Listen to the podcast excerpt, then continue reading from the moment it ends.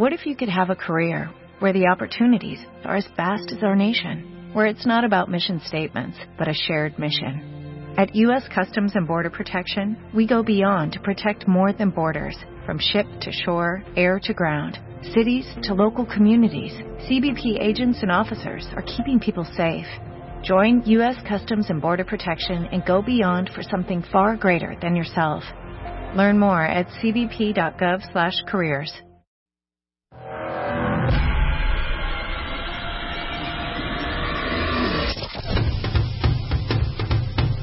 Ladies and gentlemen, boys and girls, are you ready? The time has come.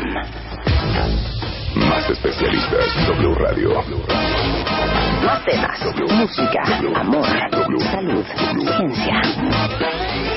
De baile, W. W Radio 96.9. Marta de baile, en W, lunes a viernes. De 10 a 1, estamos.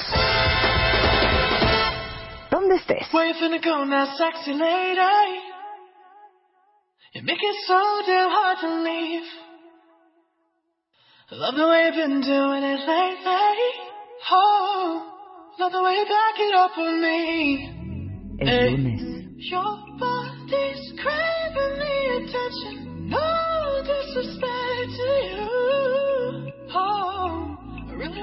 This get together.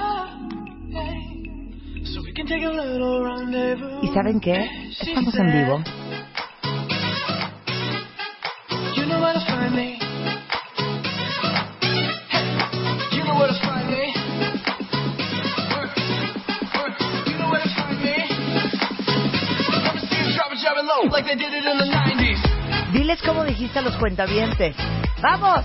Vamos, Venga, lunes, hay que. Aprenderse. Y, y todos así Yo de, pedí Ajá, esta, por eso, yo es pedí lunes. esta rola, yo pedí esta rola come. ¿Esto es quién es? Eh, Charlie Puth. Charlie Pub, Charlie Se llama P.U.T.H. a, a 90s. ¿Cómo están cuentavientes? Yo traigo un copón 90s. en la mano. Parece que ahorita que me, me bajé del coche me encontré a Georgina González, pero la venía agarrando no del asa, sino Ajá. como del fondo. Sí, Y entonces me ¿Parecía dice, me dice Georgina, o sea, ¿tú ya vienes bebiendo o qué? sí parece. Eh, Sí, parece coñac, ¿no? Totalmente. Pero no es té negro caliente.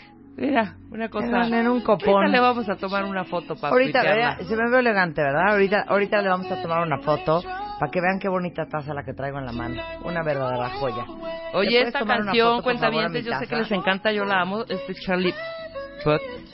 Pero no está en ningún lado, ¿por? ¿De qué hablas? O sea, no está en Spotify. Spotify. Spori. No está en Spotify. No está en Spotify, no está en... ¿Por qué dices Spori? No está en Spotify. Spotify.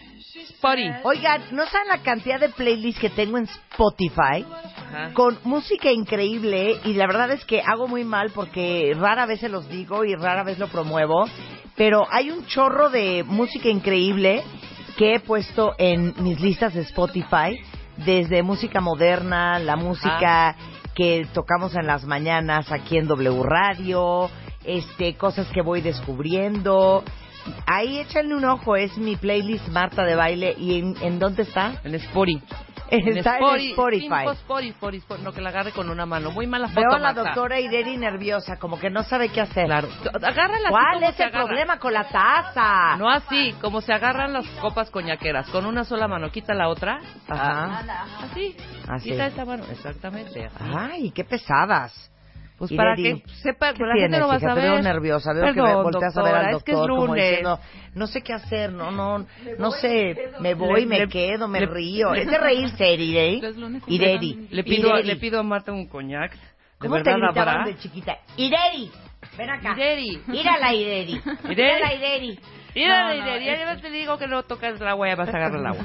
Oigan, hoy está con nosotros Aura Medina. Vamos a hablar de todos aquellos ustedes que dijeron, "No- nunca entendí por qué troné, si en teoría como que nuestra relación como que era muy buena. O sea, ¿qué pasó? O sea, estábamos contentos, según yo. Todo es según yo. Sí, todo ¿no? es todo a es según. a claro. según yo. O sea, si estaba todo bien. O sea, no entiendo en qué momento se descompuso Se- todo.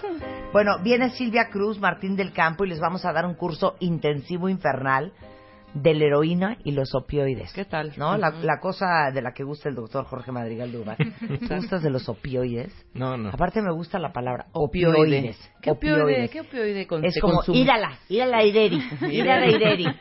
O sea, ¿cómo te dicen? La mota es Eri, opioide. Ire, y, y, Ire. Me y- dicen Ireri y en el consultorio acá me dicen Ire. Es que sabes que son muchas, muchas consonantes. Pero es Son muchas consonantes en ese nombre. ire irás, ira ireri, ira ireri. Yo tenía una amiga. Ireri Ira. Yo tenía una amiga que Ira. estaban viendo la tele un día con su novio y de pronto le dice, estaban viendo la tele normal y le dice, Ireiredit. Y se voltea ella así viendo, ¿eh? Que si Ireiredit, Ireiredit. Entonces dijo, ¿me está hablando en árabe o qué? Que, se, que si irá a ir Edith a una fiesta. Edith es otra amiga, ¿no? Entonces, Ireiredit. Ireiredit. ¿De qué me habla? ¿Me está hablando en árabe? ¿Qué, qué idioma es ese? Ireiredit. Ira la Eri. Pero igual así, ¿no? Ir a la Ireri. Ir a Ireri. Pero que además te diga qué significa- que te diga qué significa No, yo te voy a adivinar qué ¿Qué significa. significa? Ireri. Ireri. Espérate, Ireri. Nada más estoy pensando primero si es como náhuatl o es... ¿Si es náhuatl? No, No. cerca, cerca, cerca de Si es maya. No. Maya tampoco. No, es latín. ¿De dónde es? No, no. ¿Griego? Tampoco, no, no, No, no. hombre. Español de España. Pista, nació ¿Cómo en voy, a Morelia. decir, ¿Cómo voy a decir yo? Turco. Náhuatl y No. le va a decir está cerca y tú dices... Ah, perdón, Eres un idiota. está cerca. Náhuatl no es. No, Entonces náhuatl es es- Tzotzil. Tzotzil, No, zapoteco, bueno, soy, soy de Michoacán. Michoacán. Ah, ¿A entonces. qué? ¿A qué? Entonces son- Es un nombre purépecha. Purépecha. Y yo tarahumara. No, Purépecha. Ireri significa iré y venceré. Ah, Eso es lo que yo pienso. ¿Tú qué Eso piensas que significa? Yo, Ireri es mujer que avanza y no se detiene. Muy bien, muy bien. Ok, yo diría Ireri. De ir, ¿quiénes iríamos? A ver, ¿qué significa Ireri? Significa princesa. Ah. ¿Neta? ¿Sí? Miren para que le digan, ay, qué bonita te ves hoy, mi Pri- Ireri. princesa. Sí, Mi mi Ireri. Ireri. Mi Ireri. Ira, Ireri, Ireri. No, y además es un, es un palíndromo. Se dice igual al Sí, derecho sí, y Ah, claro, sí, Claro. es cierto, es palíndromo. Hombre, Así este es. Ireri de veras. Y a todo esto van a decir ustedes, ¿y quién es esta mujer de la que ¿Y están hablando desde hace 10 minutos? Master Moa, CDMX, Ana Mar Orihuela, Mercedes Acosta, Aura Medina, Mario Guerra, Gaby Pérez Islas, Oscar Soto, Natalie Marcus, Reyes Aro, Lucy Romero, Tere Díaz. Un día lleno de enseñanzas, talleres y conferencias con los mejores especialistas de Marta de Baile y Moa para ayudarte a construir la mejor versión de ti. 2 de diciembre, VM, Campus Coyoacán. Busca tus boletos en revistamoa.com.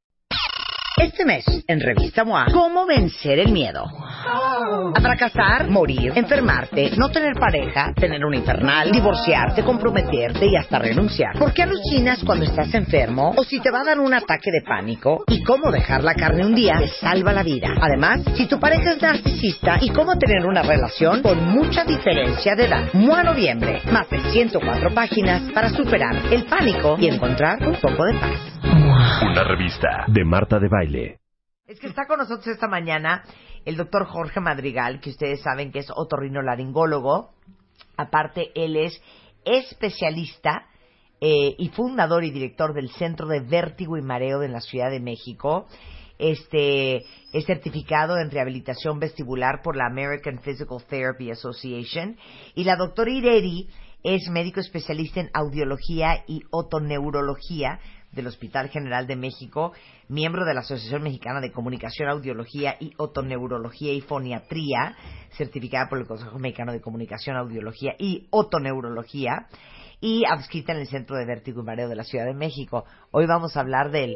No, no, no, no, no, no estamos tapando una grosería. Estamos hablando del tinnitus. Así se escucha. Así se escucha. O sea, estamos hablando de la gente que todo el día tiene un zumbido en los oídos y vamos a hablar del síndrome de Meniere. Arráncate, George. No, yo por eso traje hoy este... Ok, tú no vas a hablar. No, yo- eh, va, a hablar la experta en cuestiones auditivas y a mí me toca Oye, la parte del mareo. Claro, yo sí conozco a alguien que tiene tinnitus, que es un zumbido en los oídos todo el día. ¿Quién de ustedes tiene zumbido en los oídos? Y explica todo. Todo el mundo. Eh, arráncate desde resulta ser. Resulta ser. A ver. Que el zumbido, que es eh, mejor conocido así, el zumbido, silbito, eh, soplido en el oído, Sí. eh, y que bueno, el término médico es, es tinnitus. Pero bueno, es el hecho de escuchar ruidos en los oídos que no están siendo producidos por alguna fuente sonora externa. La mayoría de la gente lo refiere en alguno de los dos oídos o en los dos. Lo más común es que sea en los dos oídos. Pero hay algunas otras personas que ni siquiera lo localizan en sus oídos. Simplemente dicen que escuchan un ruido en toda la cabeza. Y esas personas cuando por lo regular sienten que lo escuchan en toda la cabeza, a veces lo primero que piensan es que es un problema psiquiátrico. O sea, yo Claro. me lo estoy imaginando porque... Sí, sí, sí, ya estoy alucinando. Claro, incluso hay gente que, que nos pregunta, ¿escucha? ¿Usted escucha mi zumbido? Ajá. Ay, pues mi no. vida, claro. no Ajá. lo escuchamos y eso eh, hace que el paciente pues tenga un poquito más de, de ansiedad. Es un problema muy común, incluso todos en algún Y qué mal momento. humor. Sí, sí, causa eh, Qué molesto. destroza la vida de un paciente. Claro. El- No, te A puede ver, volver bueno, loco. A ver, quiero Claro. que escuchen cómo suena el tinnitus eh, en tres personas diferentes. Escuchen esto. Hi, my name's Jeff, and this is my tinnitus.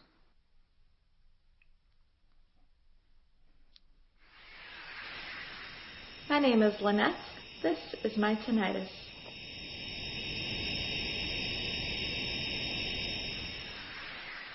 Hello, my name is Zachary, and this is what my tinnitus sounds like.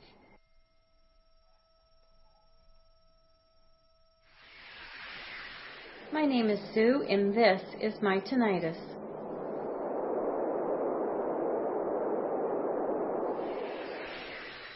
My name is Rochelle, and this is my tinnitus.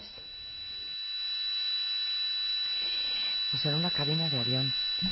Pero esto es una muestra, cuentavientes, de los diferentes tipos de tinnitus, tinnitus o tinnitus, o como decimos nosotros, Ah, tinnitus. ¿no? zumbido. Ti- Tinnitus, el zumbido de los oídos. Ujú. Para unos es casi una cabina de avión. Sí. Ujú. El zumbido es eh, diferente en cada en cada persona y eso tiene que ver con la frecuencia de la audición que esté alterada. Por lo regular, cuando hay alguna presencia de zumbido es por alguna pérdida auditiva y en otras ocasiones no. Algunas ocasiones el paciente tiene una audición completamente normal y presenta algún tipo de zumbido. Mm. Los zumbidos eh, pueden ser agudos, que es muy parecido al primero Sí, que se escuchó. Ajá. zumbido es de, de ese tipo agudo y también la intensidad puede variar muchísimo. Puede ser leve, casi imperceptible, hasta insoportable, que es como el, uno de los que se escuchó, que como cuando está en la cabina de avión. Sí, como una turbina de avión. Exacto, y el otro más frecuente es un tono grave, que el tono grave es como el que escuchamos como cuando te pones una concha de mar en el oído, sí, que sí, también sí. lo escuchamos en el audio. Ese también es un zumbido muy frecuente. Los más comunes son los zumbidos agudos y los graves. Entonces, eh, sí, eh, si ustedes tuvieran ese zumbido todo el día, todos los días, A ver, en por ese ejemplo, oído, yo ahorita me, tengo un una- oído, me meto Claro. un. ¿qué hago? Yo ahorita siento mi, son- mi sonido acá. ¿Tú no tienes ahorita ningún ver. zumbido o algo? A ver. No. Yo sí. Ahorita es así como... Y con un pequeñito... Pero como... o sea, dos. Sí, o sea, como un... Así y un... Sí, todos en ¿Por? algún momento en la vida hemos tenido algún zumbido. Por Sí, lo regular, alguna vez está uno normal Sí. y de repente... Ajá. ¿Y qué te dicen? Se tapa ¿Qué te dicen? Ay, alguien está hablando mal de ti. Exacto. Digo, es Sí, tan sí, sí. común que Sí. dicen, o alguien se Ah, acordó claro, de me ti. estás zumbando los oídos. Exacto. Claro. O de alguien se está acordando de ti o alguien está hablando mal de Claro. ti. Se quita y se acabó. Cuando sucede eso, bueno, eso es fisiológico, eso es normal. Entonces, en algún momento en la vida vamos a tener algún tipo de, de zumbido. Pero eh, eh, el zumbido como el que nos estás narrando, que estás sintiendo en este momento, si dura más de minutos, más de horas, bueno, eso ya, Ya es un tumor, es un- Cállate. algo maligno. No, no es cierto. no, es algo que ya no es fisiológico. Es algo que muy probablemente está sucediendo a nivel de la cóclea, que bueno, más al ratito vamos a hablar de eso, pero eh, ya no solamente se está mencionando al oído, a la parte del oído que nos ayuda a escuchar, sino también a nivel cerebral. Entonces, ok, ahorita vamos a, entender la fisiología del tinnitus. tinnitus. Oigan, aparte, escuchen esto, no tenía yo idea. ¿Saben ustedes quién de los famosos tiene tinnitus y zumbido en los oídos permanente? Ahí les va. el expresidente de los Estados Unidos, Ronald Reagan, que Ah, Dios lo tenga en su santa gloria, eh, el comediante Steve Martin, eh, Star Trek, William Shatner, eh, Gerard Butler, Liza Minnelli, Bob Dylan, Ozzy Osbourne, bueno, Phil Collins, que tiene un problema de sordera, eh, Moby, Eric Clapton y Chris Martin de Coldplay. Todos Esos ellos tienen claro, tinnitus. y, y Qué me cosa, imagino ¿no? que tiene que relacionarse un poco también por estar constantemente con O sea, ruidos, mucho músico, música. mucho Sí, sí, sí. Sí, una de las principales causas, la primera causa de, de acúfeno es este o del tinnitus es eh, pérdida auditiva, pero la segunda causa es exposición a ruido. Entonces eso es bastante importante y ahorita quién no está expuesto a ruido. Oigan, no los quiero mortificar, pero cero me parece que ha de ser buena idea y ahorita que Irere, Irena, nos diga si estamos mal o no. No me parece que ha de estar bien meterte audífonos en los oídos para nada. Ah, eso iba a preguntar Pues no. también. No, ¿verdad? No. Sí. Hay un hay de acuerdo a la a la OMS, bueno, Ajá. sí hay unas reglas para el tiempo que podemos usar los audífonos. Entonces, eso es bastante interesante. ¿Cuánto Se van a tiempo? ir para atrás. ¿Cuánto tiempo? Los tenemos que usar menos de una hora al día. Ucha. No, bueno, yo Pues en mi, vida, en mi vida uso audífonos. No, yo sí. Hagan Yo de sí, cuenta que estoy con los ojos tapados. Me, me da un sofoque horrendo. Pero ha de ser menos peor los audífonos que yo uso, que son que me cubren toda la oreja, que son audífonos de cabina de radio. Que los que los audífonos que te metes adentro del oído. Pues, ¿qué crees que no?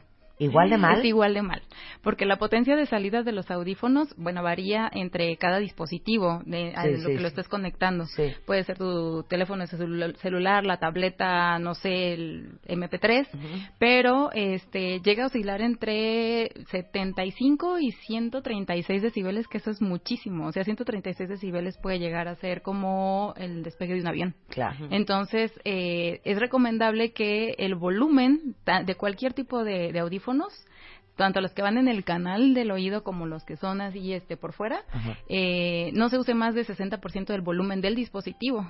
No, bueno, olvídalo. Ay, Marta, con los que- con los- No, yo oigo los audífonos a, A todo, todo. la Ah, tele, bueno. a todo. Pues si lo usan a todo volumen, solamente se puede usar cuatro minutos. Imagínense ustedes. Porque si no ya se deriva en un trauma acústico. O y sea, el trauma acústico puedo deriva en irme yo tinnitus. sorda a que los va 70 de años, pues ahí me- no, no me griten, nada más, no me griten. Yo en un vuelo Ahora, de cuatro horas fácil llevo mis audífonos y estoy a todo. No. Bueno, pues entonces a lo mejor eso es lo que está causando el zumbido que sientes. Sí, no, yo estoy o el tumor, la vida. cualquiera de las dos. cualquiera de Cállate. las dos cosas. Oye, a ver, vamos a entender la fisiología del oído para entender de dónde nace ese sonido. Bien, bueno, el, el órgano que se encarga de procesar los sonidos es la cóclea, Ujú. que es una parte del oído interno. Dame el tamaño de una cóclea. El tamaño de una cóclea es muy pequeño, es más pequeño como una lenteja. Más pe- una lentejita. Una lenteja, sí. Un poquito más grande, un poquito Ajá. más chiquito, pero aprox. Y está muy, muy metida dentro de nuestra cabeza, ¿sí? Entonces está protegido por el hueso más fuerte de nuestro cuerpo, que es el hueso temporal, precisamente para proteger esta estructura que también alberga al sistema del equilibrio, que ahorita el doctor va a hablar de eso. Pero, este, adentro de la cóclea, que es como un caracol, si nosotros lo extendemos así como si fuera un espantasuegras, eh, dentro de ese caracol hay muchísimas células. Hay este que son como pelitos y entonces lo que hace es transmitir el sonido. Al transmitir el sonido se envía hacia el nervio auditivo y el nervio auditivo es el que se encarga de mandarlo al cerebro, a la parte del cerebro que se encarga de procesar eh, el sonido. Sí, de traducir que De estás traducir oyendo. todo. Es mi mamá gritando. Exacto. En realidad nosotros no escuchamos con el oído. Nosotros escuchamos con el cerebro. Ujú. El oído solamente es el conducto eh, Ujú. para llevar esa información. Entonces lo que sucede antes... ¿Puedo hacer una pausa? Sí, claro. Qué impresionante. No entiendo nada. o sea, qué impresionante el cuerpo humano. Sí, es increíble. Tu hijo grita y en milisegundos sabes que es tu hijo. Déjate grita, llora. Desde no, bebé pero sabes cuál sabes es. que es tu hijo, bebé sabes, sabes que es un es, claro. coche, sabes que es un avión, sabes que es un pájaro, sabes que es tu mamá, Sí. sabes que es tu mamá enojada, sabes que es tu mujer preocupada, sabes que es tu marido furioso. ¿Cómo? El, porque el sonido que transmite la cóclea va sin interpretación a lo, Sí. que, lo que voy, ¿no? Exacto. ¿Cómo el cerebro, no, no entiendo cómo el cerebro en dos segundos, Jorge, in- interpreta y decodifica quién es, qué significa y aparte genera una emoción a lo que estamos oyendo. Sí, de hecho en el zumbido, esa parte que activa la emoción es lo que hace que muchos pacientes se vuelvan locos con el zumbido.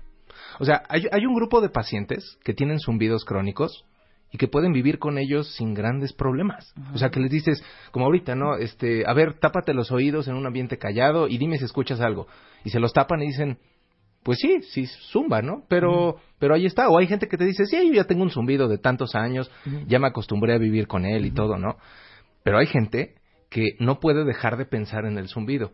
Una, una de las teorías de por qué hay pacientes con zumbido que se pueden suicidar literalmente por un zumbido y otras personas que no lo hacen es porque hay veces que se asocia un fenómeno traumático, triste al inicio del zumbido y entonces cuando el paciente percibe el zumbido es como por ejemplo en, en- en la parte positiva cuando tú hueles el perfume que usa tu mamá. O sea, no, o cuando hueles el perfume en todos lados que usaba tu ex. Sí, el del eso también, sí, sí. Entonces, eso a- activa, activa una zona de tu cerebro que no solamente da, un, da una información cruda, sino que además le agrega una situación emocional. Una emoción, claro. Y cuando no puedes separar eso de una de unas eh, de un recuerdo triste, bueno, al paciente se le hace un martirio tener un zumbido. ¿Qué, qué cosa más impresionante. Cierro el cochete de, de impresionante el cuerpo, el- el cuerpo humano. Entonces nos quedamos en la cóclea, Sí. que si la desenrollamos está llena de unas células que son como unos pelitos, que son los que transmiten la información al cerebro para Sí. interpretar ese sonido. Hasta ahí vamos. Hasta ahí Agárrenla ahí. Paren ahí, hacemos una pausa rapidísimo y ya regresamos en W Radio. Estamos de regreso en W Radio y estamos hablando sobre el tinnitus, que ustedes van a decir, ¿y eso qué es?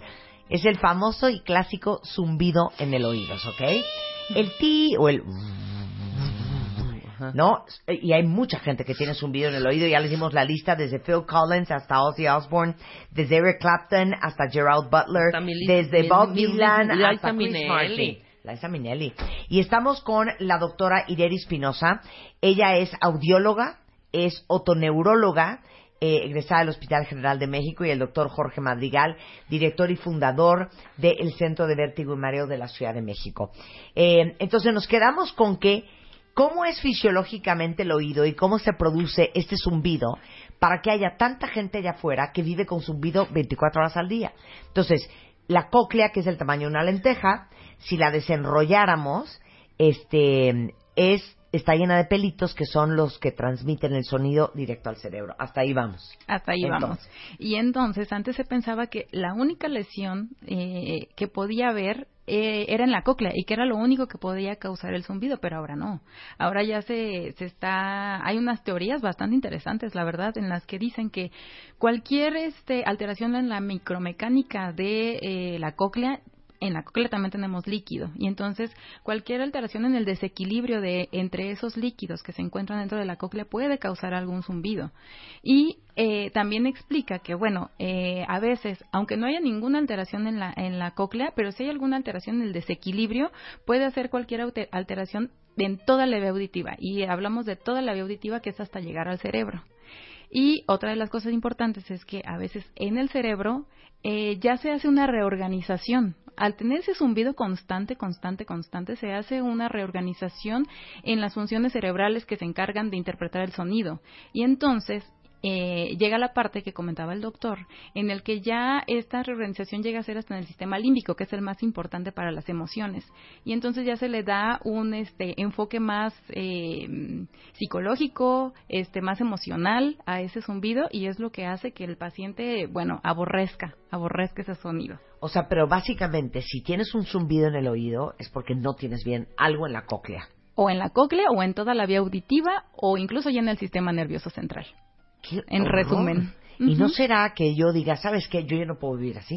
Entonces, ¿sabes qué? A mí sáquenme la cóclea. ¿No se puede eso? De hecho, O sea, ¿cómo se resuelve esto? de hecho, a lo largo de la historia nos dimos cuenta que no solamente los zumbidos salen en la cóclea, porque antes hubo tratamientos donde a los pacientes literal se les destruía el oído interno, quedaban sordos completamente, pero lo único que percibían ya a manera cerebral era el zumbido.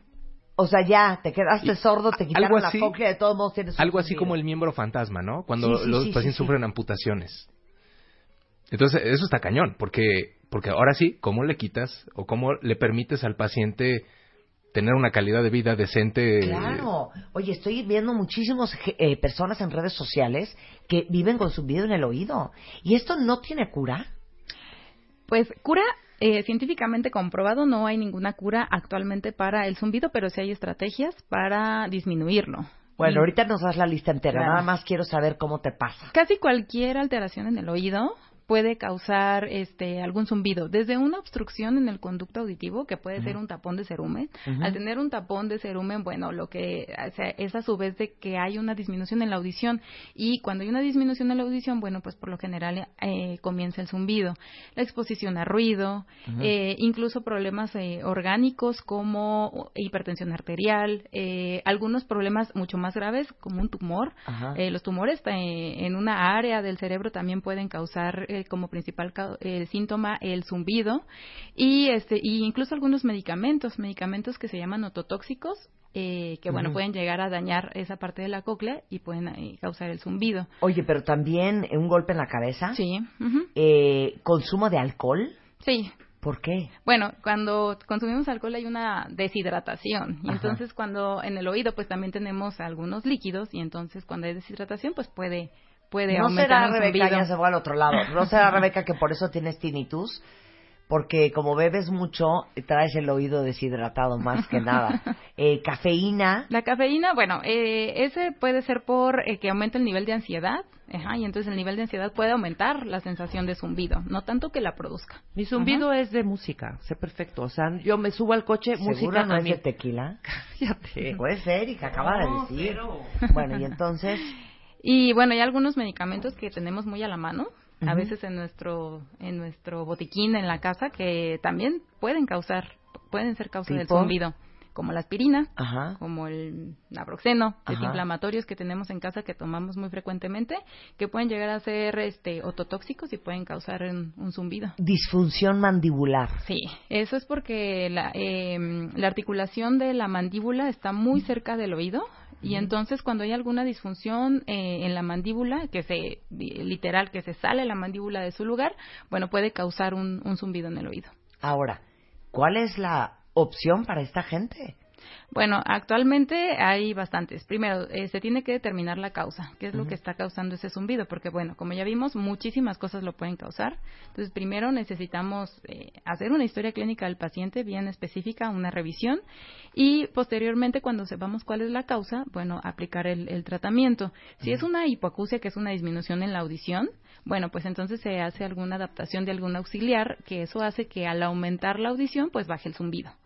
Eh, otra cosa eh, que se puede hacer con los pacientes que, por ejemplo, no tienen ninguna alteración en la audición es este algo que se llama terapia de reentrenamiento. Ujú. Ujú. Esa es una es una nueva estrategia que se usa para quitarle lo molesto al zumbido, no tanto para quitarlo, porque no hay nada en realidad que pueda quitar el zumbido pero se le quita lo molesto y se, y se hace al paciente eh, como un poco inconsciente de ese ruido.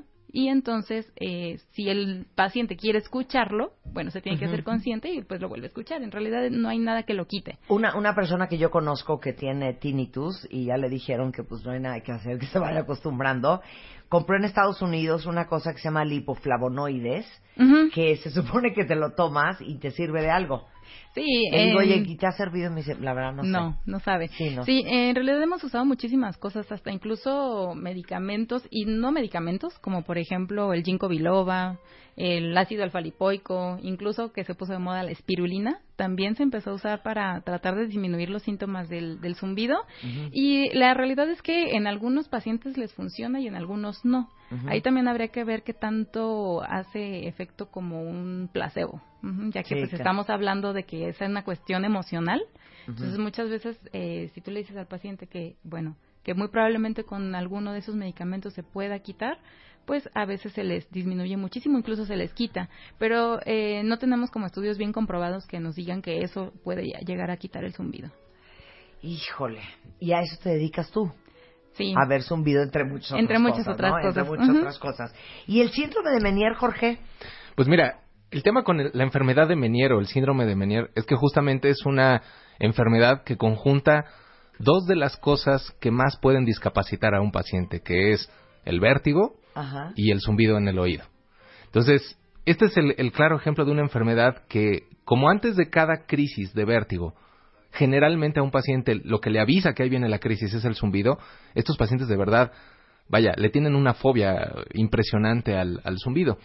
Esta es una de las enfermedades como históricas. De hecho, eh, yo creo que desde que cualquier médico entra a estudiar otorrino, se lo primero que se aprende es que existe una cosa que se llama enfermedad de Menier, porque la, fue descrita por allá por 1860 en, en Francia, donde Prosper Menier, un médico, describió a un grupo de pacientes que referían que estando bien, de repente empezaban a sentir que el oído se tapaba, Ajá. empezaba a zumbar el oído fuertemente y a los pocos minutos empezaba todo a dar de vueltas, empezaban a tener vértigo, náusea, incapacidad para caminar y esto duraba varias horas.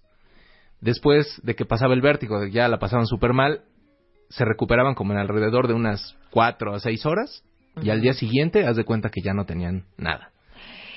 ¿Y ahora? El problema de estas crisis Ajá. es que de que empieza la sensación de oído tapado a que comienza el vértigo y comienzas a vomitar y literal no puedes estar ni siquiera de pie, posiblemente pasan unos 5 o 7 minutos.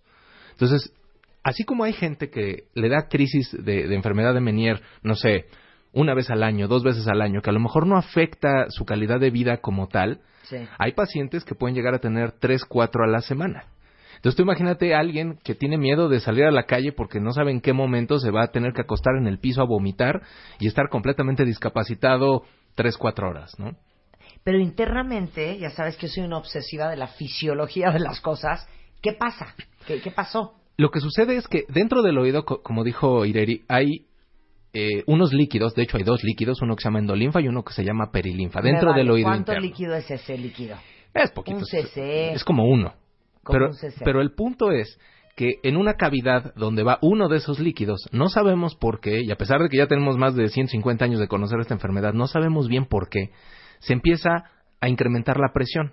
Entonces empieza a subir la presión, presión, presión. Ahí es cuando empieza a fallar la parte auditiva del oído. Empieza el zumbido, empieza la pérdida auditiva. De hecho, si en ese momento pudiéramos medir la audición del paciente, en ese preciso momento la audición va empezando a bajar, bajar, bajar, bajar.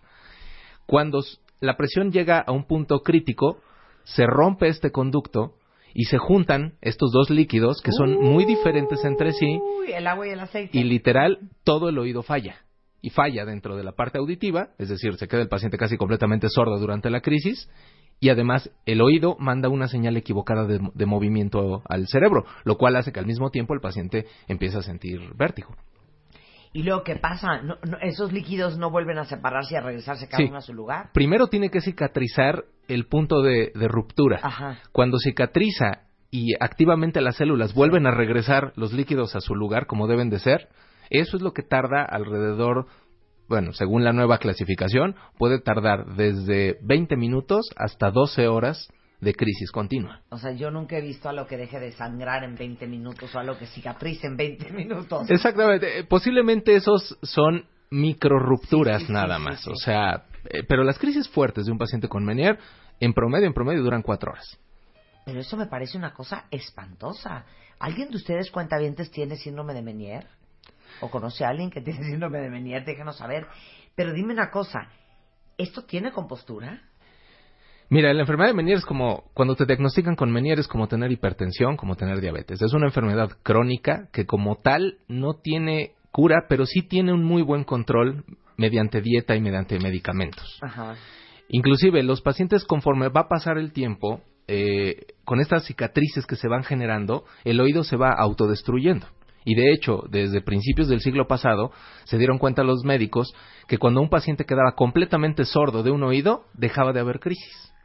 Y entonces, uno de los tratamientos, que por supuesto no es lo primero que hacemos, esto es como de... Es hacerte una lobotomía en el cerebro. no, pero es literalmente destruir completamente el oído. ¿De ¿sí? qué me estás hablando? O sea, si tú tienes un órgano que cada vez que falla te tira seis horas a tener vértigo, mientras tengas audición, por supuesto, el tratamiento es tratar de controlar el vértigo y tratar de preservar la audición lo más posible. Pero hay pacientes que pueden perder ya, ya su audición ya prácticamente no es útil, ya ni con un auxiliar auditivo pueden entender las palabras. Y de todos modos tienen Y de vértigos. todos modos tienen vértigo. Ah, no, claro, sácame el oído Entonces ahí lo que haces, antes se hacía de manera quirúrgica, eh, actualmente se hace inyectando un medicamento tóxico hacia el oído y con eso lo destruyes y tienes un índice de eficacia de más del 95% en control de crisis. Claro, si eso se te ocurre hacerlo en un paciente que escucha bien, la audición te la vas a llevar. Por eso es que esto solamente se hace cuando de verdad la audición está muy mal o también cuando las crisis son incontrolables mediante otro proceso. O sea, también hay veces que sí tenemos que llevarnos la audición porque no hay otra manera de controlar las A ver, crisis. para que nosotros dimensionemos cómo vive y qué siente una persona que tiene síndrome de Menier en un, en un momento de crisis, lo único que se me ocurre es, eh, seguramente alguna vez en alguna borrachera les ha dado una voladora. Es así como 10 veces más. No, me muero. ¿Y eso dura seis horas? Sí. No, arráncame el oído. Sí, sí. Imagínense de, de ustedes hecho, eso. De hecho, cuando los pacientes llegan en crisis, le tenemos que explicar que al principio el tratamiento es médico, es con dieta, es con cosas más bien conservadoras, pero también es bueno que sepa que existe una última opción que es destruir el oído. Cuando tú llegas a recibir a un paciente que está en crisis, te juro, te dicen, ¿Qué? no me importa que me dejes sordo, pero quítame esta cosa. Pero estas decisiones se tienen que tomar en frío. O sea, son... Claro. eh, Si yo no le digo, tomas decisiones permanentes en ese en momento le dices, mira, deja que no tengas vértigo y ahí platicamos si quieres esta ruta eh, terapéutica. O sea, porque eso va a ser irreversible y ahorita, pues sí, estás en la crisis. Ahorita quieres que te quite el vértigo a todo lo que da. ¿no? O sea, cama voladora por 10 sí. y no, no en lo que te duermes, porque tienes la voladora en lo que concilias el sueño. M- Mira, considéralo así. Cuando estás en la cama voladora, no es tan común que estés vomitando. Cuando estás en una crisis de Menier, es 10 veces eso y un paciente con Menier te puede vomitar 15, 20 veces en un lapso de 3, 4 horas. Lo cual seguramente trae complicaciones gastrointestinales también. Ojo, también, el Menier no es la causa más común de vértigo. Eso es importante. O sea, yo creo que de cada 10 pacientes que llegan a mi consultorio diciendo, doctor, vengo porque ya me dijeron que tengo Menier, posiblemente 9 no lo tienen. Claro. O sea, tienen otras cosas. Sí. Afortunadamente. Quien lo tiene, bueno, sí. Hay Es como criterios. decir, y- tengo migraña. No, a ver, hija, lo que tienes es un dolor de cabeza. Si tuvieras migraña, hubieras visto el diablo y el infierno y no estarías, o sea, ¿no? Es- son cositas fáciles de confundir. Eh, es correcto. Yo creo que lo primero antes, cuando cualquier persona tiene vértigo y, y ahorita con este panorama no tan no tan bonito que les Sí, estamos sí, poniendo sí, es primero no porque tenga alguien vértigo necesariamente tiene Menier hay que corroborar con Claro. pruebas y con la historia Y puedes creer que tienes vértigo y lo que tienes es un menier leve, es correcto ¿no? es más puede haber primero antes de que empiece el vértigo crisis como de fluctuación auditiva ¿Sí? y que eso ya es Menier Te lo juro que no me estoy sugestionando. Estoy sorda desde que empezamos este segmento. O sea, empezó a decir las sorderas, los oídos tapados, ya no oigo, ya tengo el, top- el oído tapado, ya tengo un, un zumbido. No, muy mal. cuando No gustes eh, No que tengamos una audiometría Oigan, el doctor eh, Jorge Madrigal, ya ven que somos fans de la doble, triple y ultra especialidad. Él es, eh, ¿eres todavía el único que ve mm, específicamente mareo y vértigo? no me tocó ser el primero pero afortunadamente ya no Ya- somos ya los más. únicos sí Pero él es fundador y director del Centro de Vértigo y Mareo aquí en la Ciudad de México.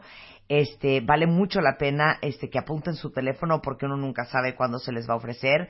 Él aparte está certificado en rehabilitación vestibular por la American Physical Therapy Association y la doctora Ireri, que es eh, parte del grupo de médicos en el Centro de Vértigo y Mareo, es especialista en audiología, otoneurología, este y eh, foniatría, por si alguien ocupa. Ahí les va el teléfono, es 5511, ¿voy bien? Correcto 5511 06 2677. Están aquí en la Ciudad de México y si quieren entrar desde internet para ver todo lo que hace el Centro de Vértigo y Mareo y el doctor Jorge Madrigal y todo su equipo, entren a centrodevertigo.com. Ahí está Es todo. correcto. George, un placer tenerte aquí como No, con siempre. todo gusto. Qué diversión. Oye, hacemos parte 2 de aquel... Es que un día nos explicó increíble por qué te mareas en el coche cuando vienes leyendo, por qué te da la voladora cuando bebes, este, por qué te da vértigo cuando estás en, en las alturas. Como fun facts de cómo funciona el equilibrio, hay que hacer una parte 2 de puras locuritas de ese estilo, ¿va? Muchas gracias, Ireri. Irala. Irala. Irala, Ireri. Irala, Ireri. Este, oye, no te puedes casar con una persona que tenga problemas para pronunciar la R. No. Ya sabes que hay gente que habla como francés Sí. y que son mexicanos, pero la R no se les da. Exacto. Imagínate, ven y reri, ven y reri. Está grave, grave. Oigan, antes de irnos a corte, eh, ya saben que soy fan de el diseño, soy fan de las cosas bonitas.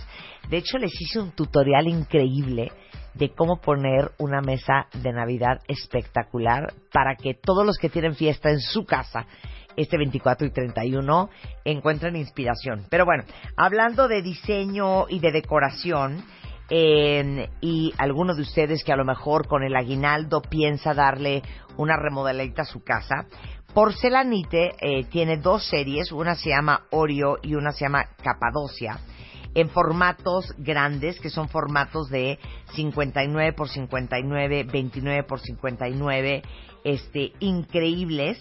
Estos prisos de veras brillan tanto que se ven divinos hasta en un ventanal, porque literal son como espejos que reflejan lo que está en el exterior. Además, contrastan muy bien con las paredes de una casa que tenga texturas lisas. Son buenísimos para la cocina. Son muy resistentes a las manchas de comida o a otros productos.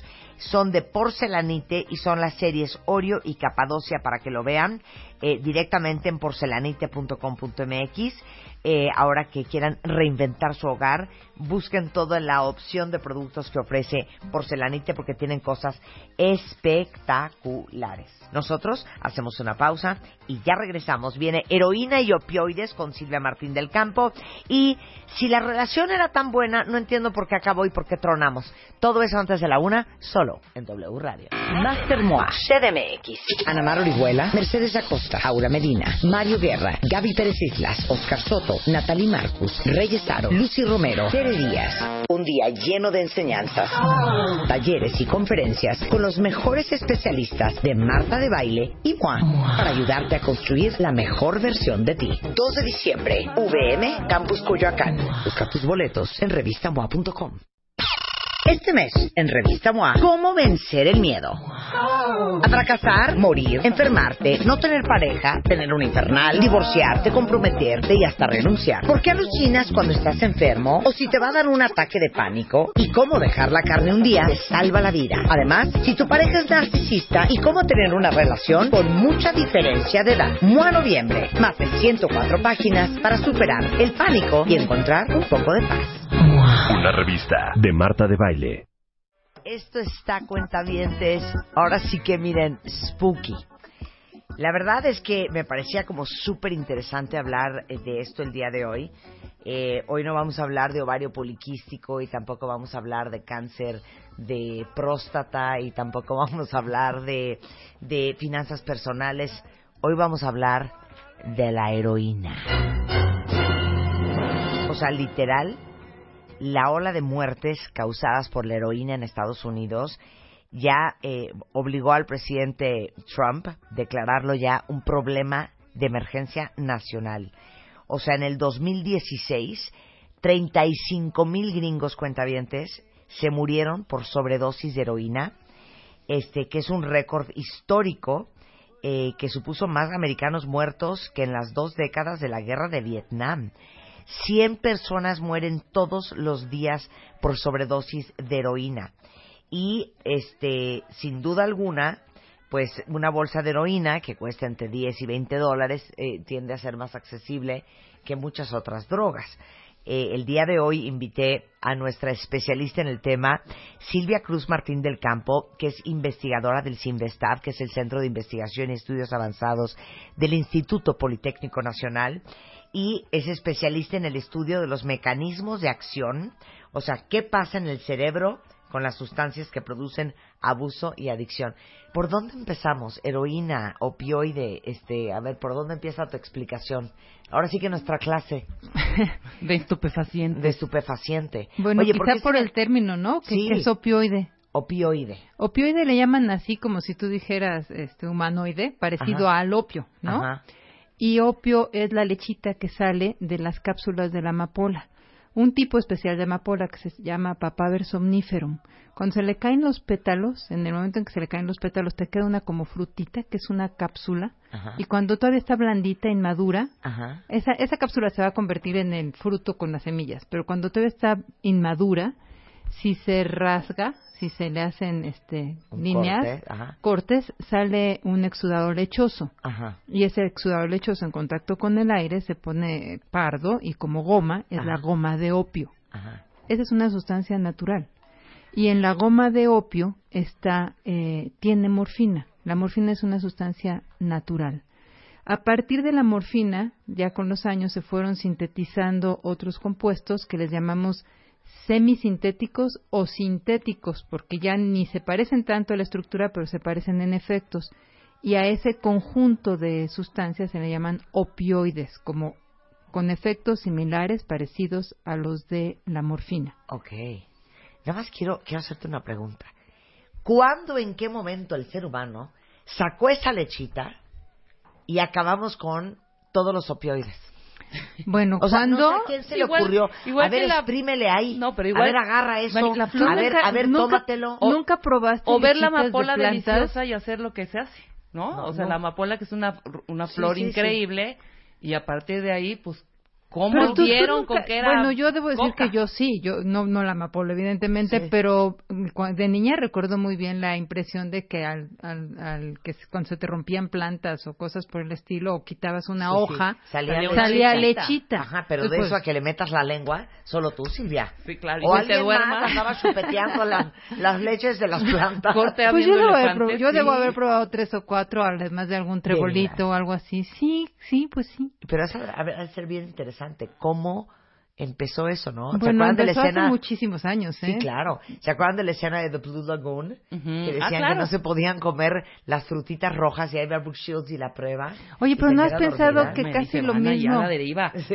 Casi lo mismo pasa con los ostiones. ¿A quién se le ocurrió probar el primer ostión? O sea, me O parece, sea, te lo juro que eh, no la, la humanidad 100%. prueba cosas. ¿Cuáles 100%. fueron los- Ah, claro, las rojitas que estaban, perdón, En los jardines de cada casa donde hay niños. Sí, que es sí, como que la desde luego son ¿o cómo se llama tóxicas y esas cosas, ¿no? O sea, tienen elementos, Sí. sobre todo cuando están verdes, Exacto. que yo los veía como jitomatitos. Sí, claro. ¿No? Eh, estas Y las No te las comas. porosas. No, nunca me las comí para que veas ahí. sí. Lo que sí yo sí probé, sí voy a ser sincera, Sí, sí. había una florecita eh, como chiquita rojita que le sacabas el pistilito y chupabas la mielecita, ¿no te ah, acuerdas? mira qué rico, ¿no? Eso sí lo hice. No. Bueno, entonces finalmente, cuando me dices? Alrededor de 3.000 años antes de Cristo tiene, tenemos documentado que ya se utilizaba el opio. De ahí vienen los opioides, son heroína. Heroína, morfina, eh, fentanilo, que es una que está generando ahorita Ajá. muchos problemas en Estados Unidos, hidrocodona, por ejemplo, oxicodona, Ajá, que es el oxycodone. oxycodone, sabes, Vicodin, ese tipo de, esa- esas son. Este, mm, y bueno, muchas más, buprenorfina, metadona, naloxona, todos esos se llaman opioides y no todos actúan igual, desde luego. Dentro de este grupo, que puede estar o químicamente relacionado o por efectos relacionados, hay unos que hacen efectos parecidos a la morfina y otros que los bloquean.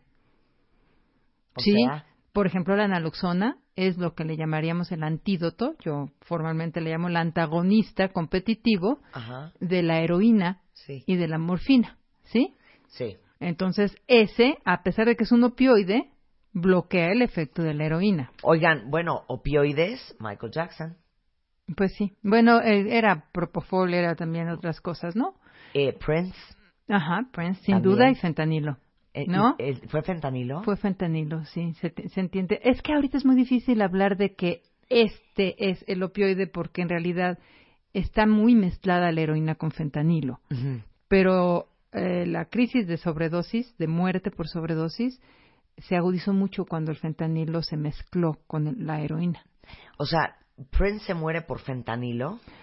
Por una sobredosis de eh, los opioides que estaba tomando, sí. que muy probablemente, hasta donde recuerdo haber leído, estaban contaminados con fentanilo, que es, digamos, lo que está sucediendo ahorita.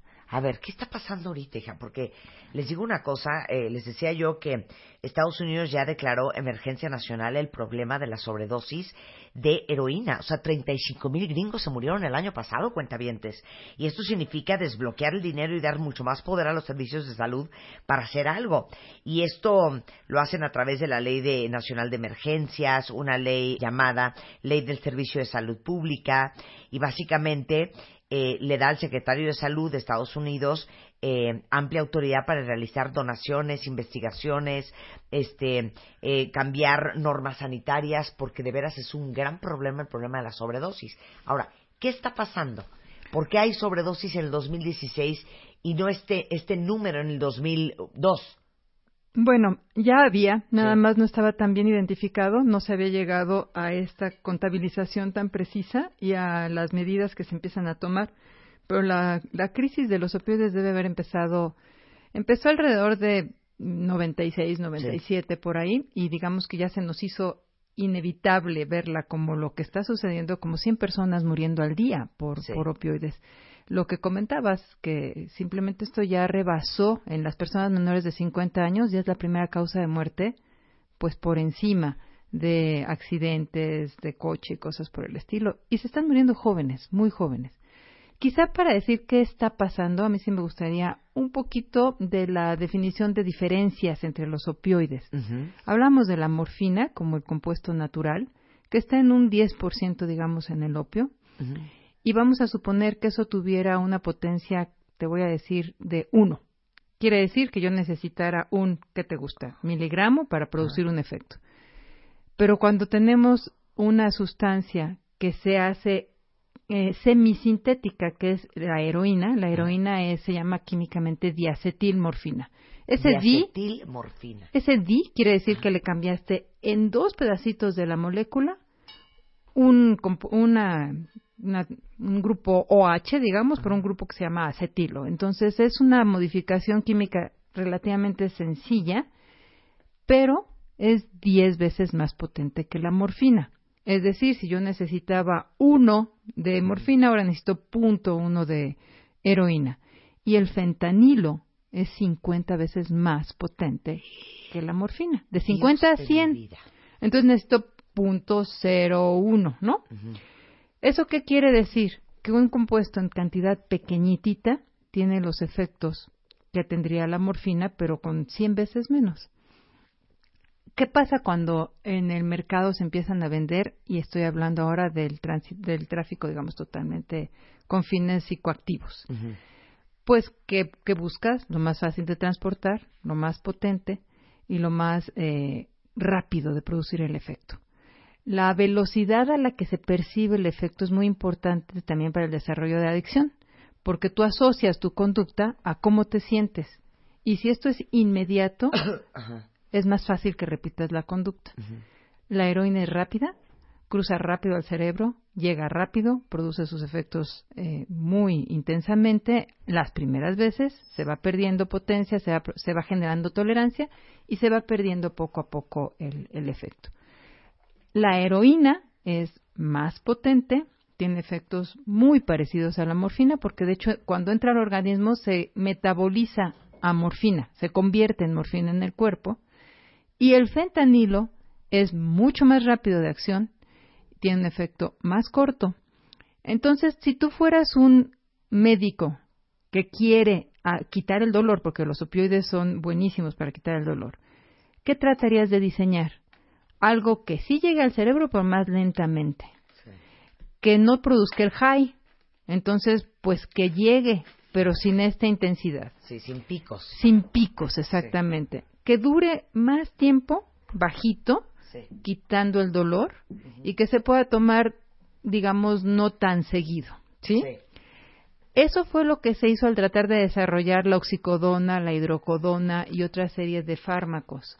La metadona algo que tenga menos high, que sea más lento para llegar al cerebro y que tarde más en salir. ¿Y qué piensas? De mayor duración. Sí. de mayor duración de efectos analgésicos. Esos son los fármacos que nosotros pensábamos que iban a ser más seguros y bien utilizados en el hospital, por ejemplo, o en clínicas de dolor de paliativas. Cuando una persona tiene un cáncer terminal, una cosa así, esas sustancias son muy buenas y bien utilizadas por el tiempo que estás hospitalizado también. Encontraron el fentanilo, buscando, por supuesto, sintetizando. El fentanilo es totalmente sintético. Y ese en clínica es rápido, muy rápido para llegar y muy rápido para irse. a todos. Cuando dices sintético, es que qué? Que ya no tiene nada que ver, que ya no necesito haber cultivado. es una variación, es, algo hecho por el humano. Ajá, que sintetizas este, a, partir de precursores que no necesitas la planta. Ajá. Entonces no tienes que cultivar nada, se hace en laboratorios. Y eso, cuando, cuando diseñaron el fentanilo, tiene un efecto muy breve y muy rápido y resultó sumamente útil para, por ejemplo, como anestésico para cirugías breves. Y utilizado así en el hospital, pues es una herramienta farmacológica sumamente útil. Ahora, empiezan a hacer preparaciones que tengan la oxicodona, que se haga lentamente, que se libere lentamente. Pero ahí se mezclaron muchas cosas.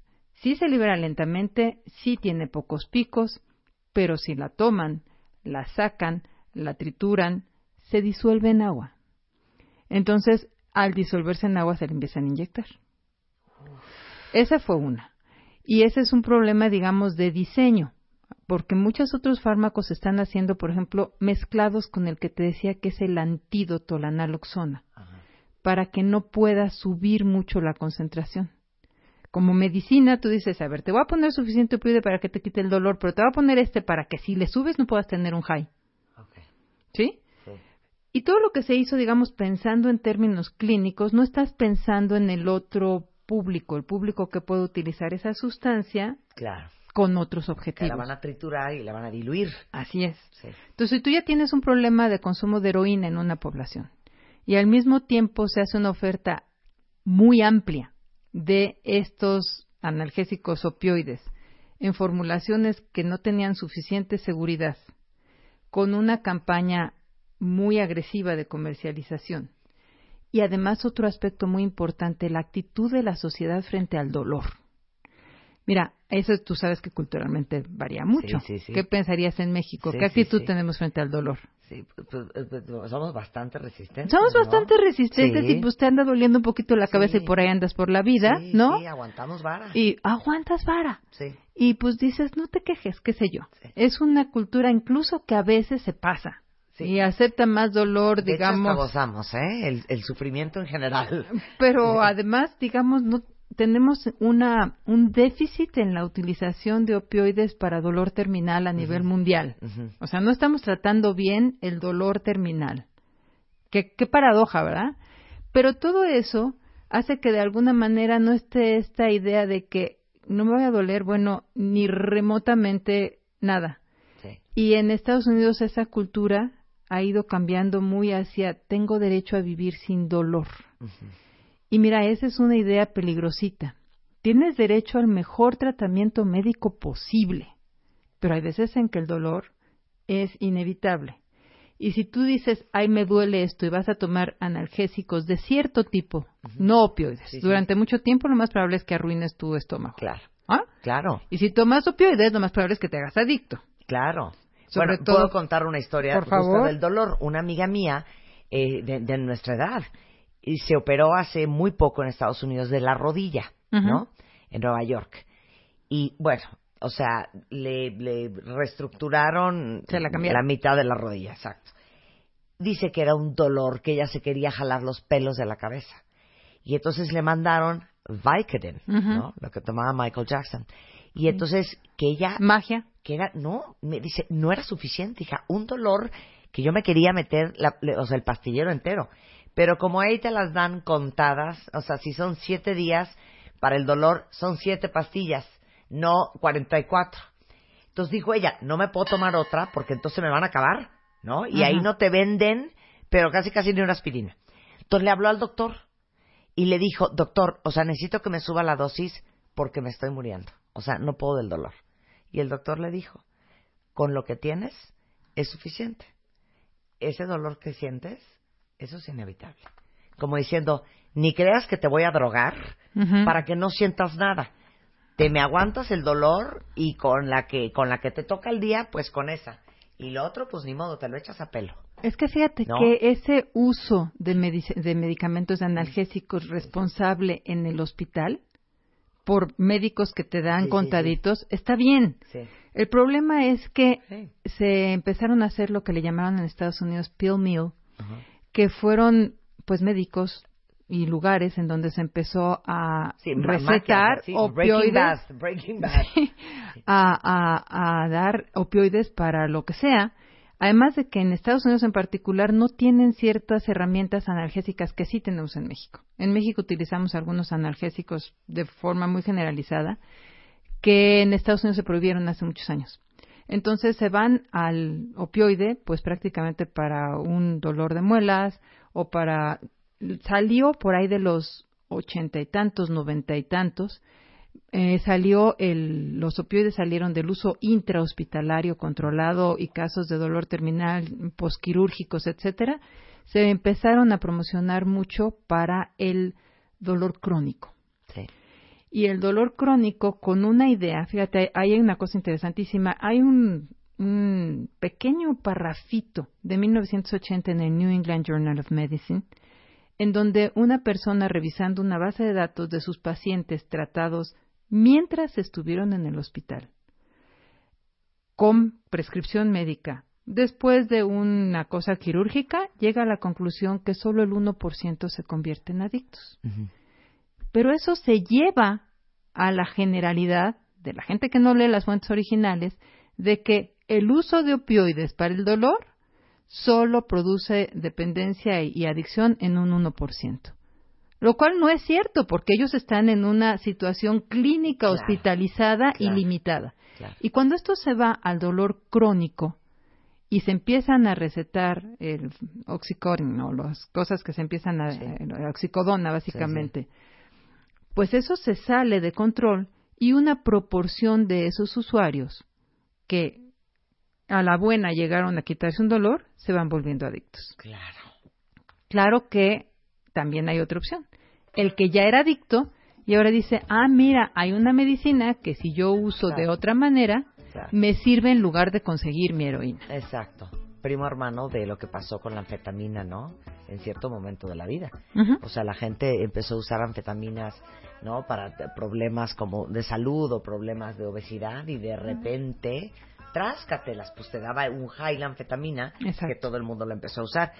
Regresando del corte, por qué es tan adictiva la heroína y qué se siente al regresar en W Radio. No se vayan. Hijo, estamos en una cátedra cuentavientes con Silvia Cruz Martín del Campo. Ella es investigadora del CIMBESTAD, del Centro de Investigación y Estudios Avanzados del Instituto Politécnico Nacional aquí en la Ciudad de México. Y Silvia es especialista en el estudio de los mecanismos de acción eh, de las sustancias que producen abuso y adicción. O sea, básicamente qué pasa en tu cerebro con las drogas, el alcohol y todas aquellas sustancias que producen querer abusar de ellas y que producen y generan adicciones. Porque ahorita yo no sé si ustedes sepan, pero el año pasado en Estados Unidos es drama nacional, 35 mil gringos se han muerto por sobredosis de heroína. Entonces, nos está explicando sobre este opioide, que es, digamos que una, eh, algo parecido al opio, ¿no? este y cómo funciona en el cuerpo humano y por qué hemos acabado con este abuso de una sustancia que es un derivado de la morfina, ¿no? ¿O es una es un derivado de la morfina, es una molécula de hecho muy parecida a la morfina. y bueno, para todos los que alguna vez los han operado en un hospital eh, con intervenciones quirúrgicas que producen mucho dolor eh, o alguien que ha tenido algún paciente en estado terminal, pues saben que la morfina se usa mucho para quitar el dolor. Pero si a la morfina le agregas la... Si lo conviertes en diacetilmorfina. Diacetilmorfina, que es el nombre químico, es el nombre de, químico la de la heroína. Sí. Entonces tienes una sustancia mucho más potente que produce un high mucho más alto y que tiene un potencial adictivo muy alto. O sea, la diferencia entre la morfina y la di... Acetilmorfina. Diacetilmorfina es la intensidad, la velocidad y la capacidad de sostener el efecto en el tiempo. O sea, la morfina es más leve, es sostenido, ahora sí que eh, acción prolongada. No, no es tan prolongada. Hay otros, hay otros que se diseñaron para que tengan una acción prolongada. Pero, la heroína son picos. La heroína son picos. La heroína son picos. Ahora, ¿nos puedes explicar a todos qué hace la heroína en el cuerpo? Uno y dos, qué se siente. Sí, ¿qué hacen en general los opioides? Voy a tomar. La heroína, hay que recordar, se convierte en morfina. Entonces, si yo hablo de morfina es como si hablara de heroína, solo es cuestión de cantidad y de rapidez. Eh, lo que sucede es que, en general, lo que producen es que callan o abaten la función neuronal, la bajan. Y al hacer esto, si tú tienes una transmisión del dolor, esa transmisión a través de las vías que les llamamos del dolor, que son desde la parte periférica, digamos, hasta la central, pues están transmitiendo una señal de alerta en el sistema que nos duele algo. Ajá. Y son neuronas que están, digamos, disparando, que están en actividad. Si tú tienes actividad en el, en el intestino, también eso está regulado por una función neuronal, ¿sí? Y si tú censas normalmente cómo anda tu dióxido de carbono, jalas y respiras y te oxigenas, esa, ese el- la, la disminución de la oxigenación, el aumento del dióxido de carbono también está por neuronas. Ajá. Cuando las neuronas dejan de funcionar por cualquier o funcionan menos, pues entonces te producen cosas como la siguiente. Si tú tienes disminución de la transmisión del dolor, tienes analgesia. Si tú tienes una disminución del movimiento gastrointestinal, tienes constipación, ¿sí? Si el reflejo, las neuronas que están relacionadas con la tos, por ejemplo, están disparando menos, se te quita la tos. Pero si las neuronas que están sensando tu dióxido de carbono y regulando tu respiración funcionan menos, entonces dejas de respirar. ¿No? Ahora, Sí. ¿qué hacen los opioides? ¿Qué hace la morfina, la heroína y varios de esos? Evidentemente nosotros, digamos evolutivamente, no evolucionas para tener eh, receptores a una sustancia que esté en una planta, sino que la sustancia que está en esa planta se parece mucho a tu sustancia endógena, que son los opioides endógenos o las endorfinas. ¿Por qué fue tan evolutivamente bueno que tuviéramos endorfinas? Porque tú tienes la señal dolorosa, por ejemplo, que es una alerta, como quita la mano de ahí si te estás quemando, pero esa señal pues tiende a desaparecer. No se trata de que se mantenga, es una señal de alarma. Cuando tienes dolor y te sobas y cuando retiras todo eso, ¿qué pasa? Ya se transmitió el dolor y liberas endorfinas que lo calman, ¿sí? Otras cosas liberas endorfinas que te hacen sentir bien, como hemos platicado en otras ocasiones, si corres, si amamantas, si tienes relaciones sexuales, todo ese tipo de cosas liberan endorfinas y tienen una capacidad de que repita la respuesta, la, pues la conducta. Para esas endorfinas están esos receptores, opioides les llamamos, en nuestro organismo. Cuando tú tienes una sustancia externa que es capaz de unirse a ese mismo lugar, entonces activas esas vías, pero las activas con una sustancia más potente que no se está produciendo a demanda y que dura mucho sus efectos en comparación con los de nuestras endorfinas Sí, que son de unas cuantas Que es una minutos. payasada, ¿eh? Sí. O sea, un trancazo en el dedo chiquito del pie, esa endorfina no sirve de nada porque duele como el alma. Ajá, pero, pero menos que si no las tuvieras, ¿no? Imagínense si no las tuvieras. Imagínate si no las tuvieras. Entonces, ¿qué sucede? Que tú tienes una sustancia que haz de cuenta que, lleva al máximo tu organismo y al máximo la, la respuesta de esos receptores. Y por mucho tiempo. Si está ese receptorcito acostumbrado que llega a la endorfina, pum, responde y, y en 15 minutos ya no hay nada. Y ahora tienes una cosa mucho más potente, mucho más potente, que llega y se queda ahí dos horas. Activándolo, la célula funciona de otra manera. Pero ahorita vamos a eso. ¿Qué sucede cuando la gente consume heroína? Quita la tos, quita el dolor, quita, eh, eh, produce constipación y si tienes diarrea, te quita la diarrea. Y en general produce un estado de relajación muy particular y un high, que es a otro nivel, a nivel cerebral, porque libera dopamina muy intensamente, que, se, que es a lo que le llaman el rush, que se conoce como, se identifica como algo extraordinariamente fuera de lo común y placentero, que no regresa, o sea que es de lo primero que se desarrolla tolerancia y que se recuerda muy intensamente. También produce, por ejemplo, la, la constricción pupilar, esto de las este, pupilas en punto de alfiler, otras cosas como boca seca, como comezón. Pero bueno, si lo vamos a ver a nivel del sistema nervioso central, disminuye la, la transmisión de, de las neuronas en general, con una gran relajación, con un gran sentimiento de paz y con disminución de la función gastro- gastrointestinal y disminución del el control de la respiración. Ajá. Si la gente, por ejemplo, se duerme y deja de respirar, las muertes por sobredosis son porque dejan de Es respirar. lo que te iba a preguntar. ¿Cómo, cuando dicen se murió de una sobredosis, Dejó de respirar. es dejó de respirar? Sí, y ahorita que ¿Por qué? tenemos... Porque se metió tanta heroína o heroína con fentanil. O heroína con fentanil. O fentanilo le llamamos en español. Que ahora, ahora sí que se durmieron tanto las neuronas que dejó hay- de funcionar todo. Deja de respirar. Deja de respirar. Hay gente que se está muriendo con la aguja puesta. O sea, se lo puso y ahí se quedó. Vamos, que no alcanzó a quitarse la aguja. Es una muerte rápida. La muerte por sobredosis es, este, es, es así, simplemente dejan de respirar. Entonces, si te dicen que si Prince, que si estaba en el elevador o lo que sea, a lo mejor ahí se inyectó y ahí se quedó. O sea, lo que dura el- el- la subida del elevador, ¿no? Ahora, este, estoy, estoy como shook, ¿no? Cuentavientes. Cuando dejas de respirar, es porque no sé cuánta heroína te tienes que meter o cuánta heroína se meten. ¿Alguien sabe eso, cuentavientes? ¿Cuánta heroína se meten? ¿Es un gramo o cuánto será? Pues van subiendo la dosis dependiendo de cuánto, porque generan tolerancia. Es lo que te iba a decir, este efecto que dices que en el cerebro que sientes una relajación y ha de ser como estar en el paraíso, eso es lo primero a lo que a lo que mm, Pero eh, lo desarrollas primero, como hasta las, como desde la segunda dosis. O sea, ¿cómo, cómo? Te sí, metes la primera. Y ese, ese es un efecto que van a recordar como muy intenso, muy placentero. Y quien dice soy el rey del Sí. mundo, y ese, es- ese prácticamente no va a regresar.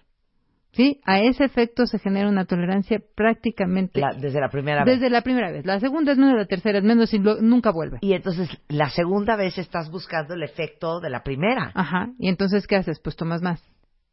Sí. ¿No? Y vas des- desarrollando tolerancia a ciertas cosas, pero no a otras. Y a la depresión respiratoria no desarrollas tolerancia. Entonces, pues se mueren de, de sobredosis. Es una de las... Pero imagínate que si la, la, el fentanilo es 100 veces más potente que la morfina y 10 veces, 50 veces más potente que la morfina o lo que sea, Claro. y varios más que la heroína. Tú mezclas heroína con un poquito de fentanilo Sí. y aunque la cantidad que le hayas puesto de fentanilo es muy chica, su potencia es tal que te estás exponiendo a una dosis mucho mayor. Claro. ¿Y cuánto dura el efecto de la heroína? Pues depende también de las personas, pero es corto, es alrededor de dos horas, una cosa por el estilo. O bueno, sea, eso es corto. No, bueno. bueno, el high es mucho más corto, Wow. pero el efecto en general Sí. psicoactivo, o sea que Claro. todavía hay efecto, eh, es este, pues es, es cortito, digamos. Ahora, siguiente pregunta. Ajá. ¿Te mueres de sobredosis, Silvia, porque te metiste demasiado líquido en una sola inyección o porque ya se te estaba empezando a pasar el efecto y te lo volviste a meter? O sea, ¿ya me entendiste? Sí, ¿Es lo sí, duro sí. o lo tupido? Es lo duro. Básicamente es lo duro. O sea, la gente al ponerse... Mira, em, una de las cosas que está sucediendo es que la heroína viene adulterada con fentanilo. Entonces, la gente lo compra. Y hay, hay Y muchos... Para saber si tiene fentanilo. Para saber no si tiene fentanilo. Ahora, lo que vende, lo que se ha estado vendiendo de heroína ha cambiado con los años.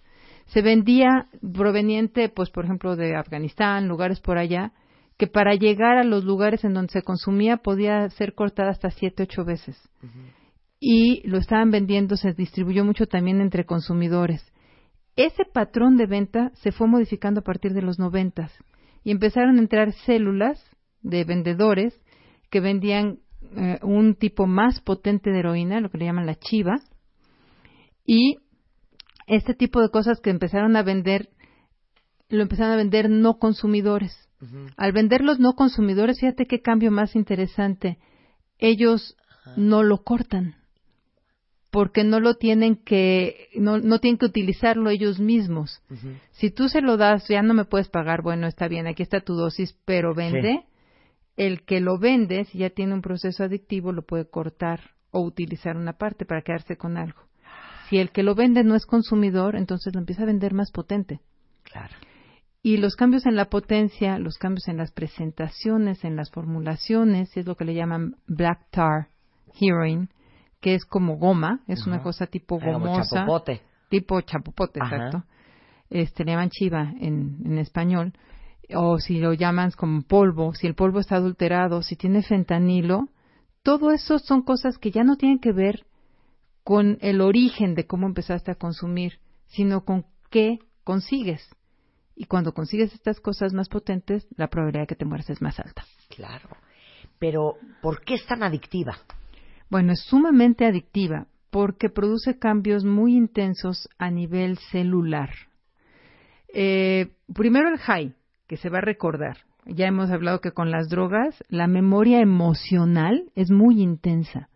Así como, como cuando tienes una cosa muy desagradable no la olvidas, que es el estrés postraumático, también una cosa que te modifique intensamente el estado de ánimo, incluso para una sensación de relajación, no la olvidas y vas a buscarla. Desde ahí está el gran riesgo, porque en primera ya no es encontrable y la probabilidad de que digas, ah, estuvo padre y no lo voy a volver a buscar es más baja. ¿Pero por qué? Porque está activando centros en el cerebro que están evolutivamente se formaron o se prevalecieron para que repitamos conductas.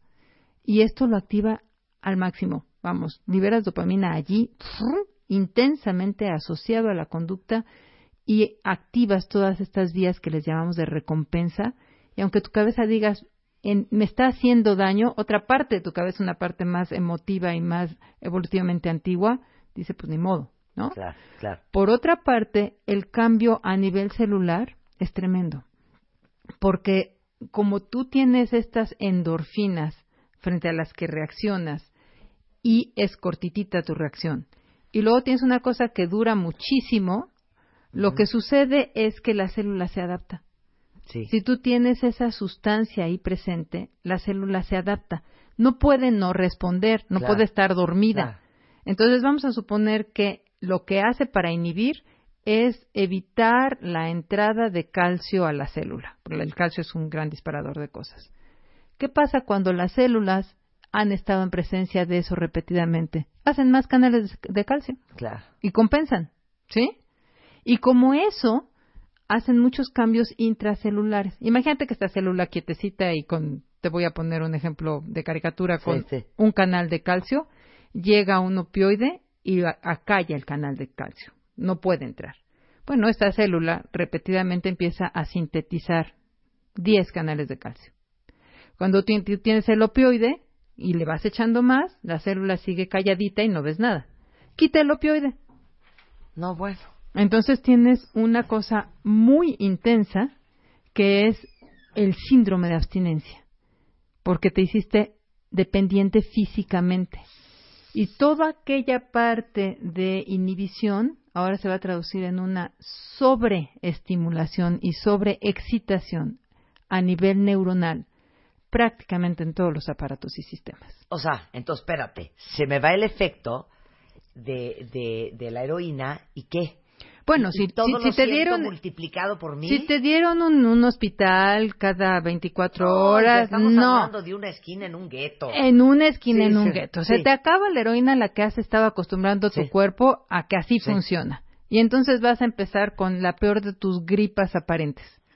Con todas las secreciones aumentadas, porque todas las neuronas están disparando con, con locura, entonces vas a lloriquear, vas a moquear, vas a sudar conforme van pasando las horas, el cuerpo va empezando a pedir más y entonces se van a sentir calambres abdominales, se va a sentir esta piel de gallina, va a empezar este bostezos incontrolables, va a venir la diarrea, va a venir un aumento de presión arterial.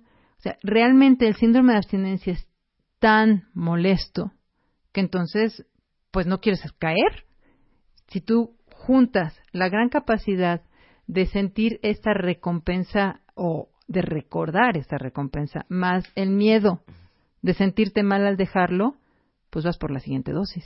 ¿Qué va a pasar con una persona que diga yo ya no quiero, ya, ya no puedo? O lo metes a un programa de detoxificación y está muy motivado. Realmente tienes que acompañarlo durante el proceso de síndrome de abstinencia. Tienes que acompañarlo porque se puede deshidratar, porque no va a dormir, porque va a estar extraordinariamente débil, va a tener calambres abdominales. Hay que ayudarlo hay que darle cosas que le permitan transitar por el periodo de síndrome de abstinencia sin sentirse tan mal. Puede ser tan complicado que necesites en un momento dado darle una terapia sustitutiva. Habrás oído hablar de la metadona. Sí, claro. No, of course. sí, claro, lo que sea para ir haciendo una transición más leve, así como te dicen que no te vayas a quitar el antidepresivo, el ansiolítico de un trancazo.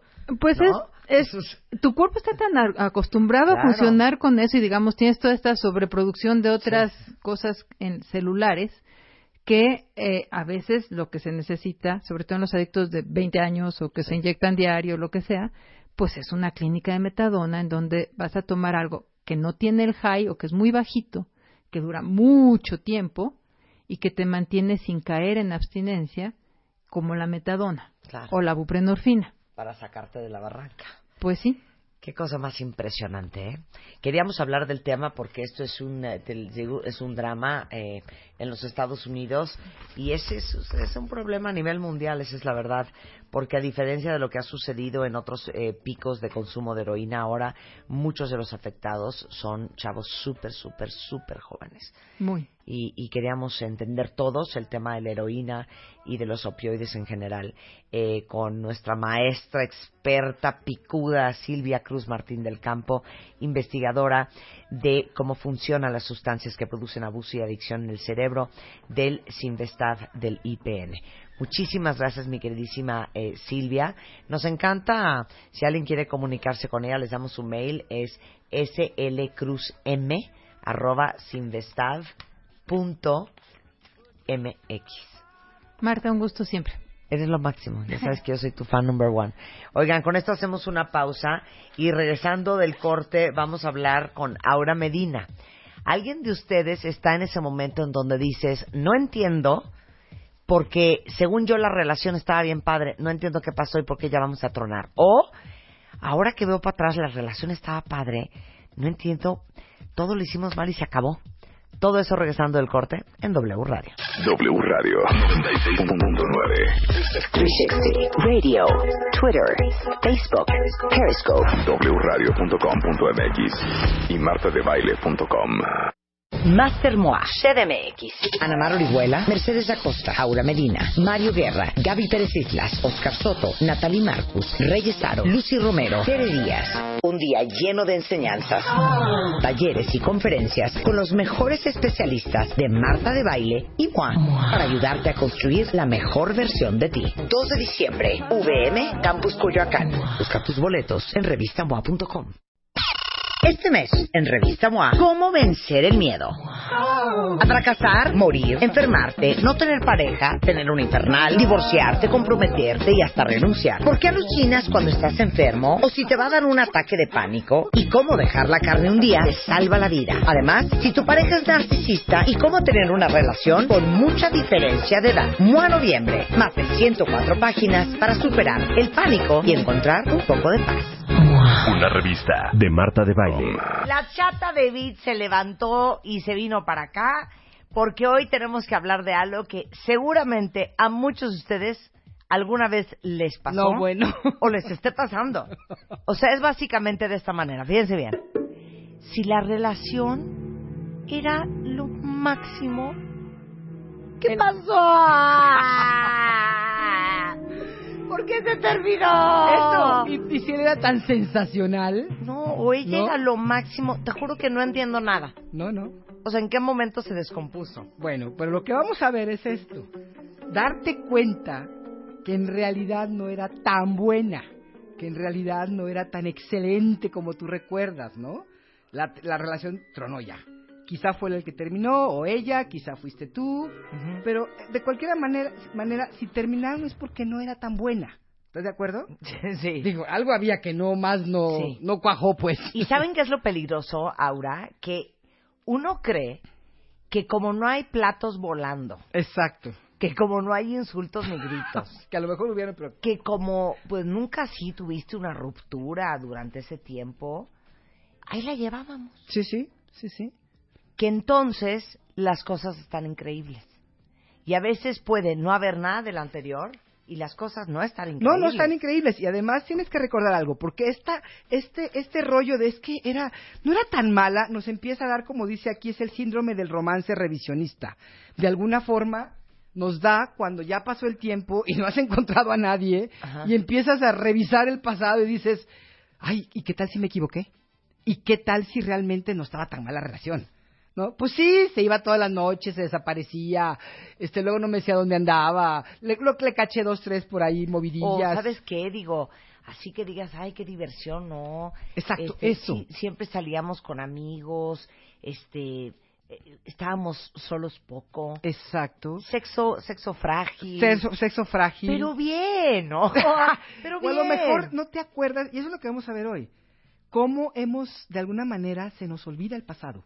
¿Sabes? Cómo de veras bloqueamos todas esas partes, las razones por las cuales la relación se terminó. Como decía, ya sea que él terminó contigo, ella terminó contigo, o que tú tomaste la decisión porque no, no estabas contento. Claro. Algo estaba faltando en la relación. Ahora, pero espérate, también hay una variable, cuentavientes.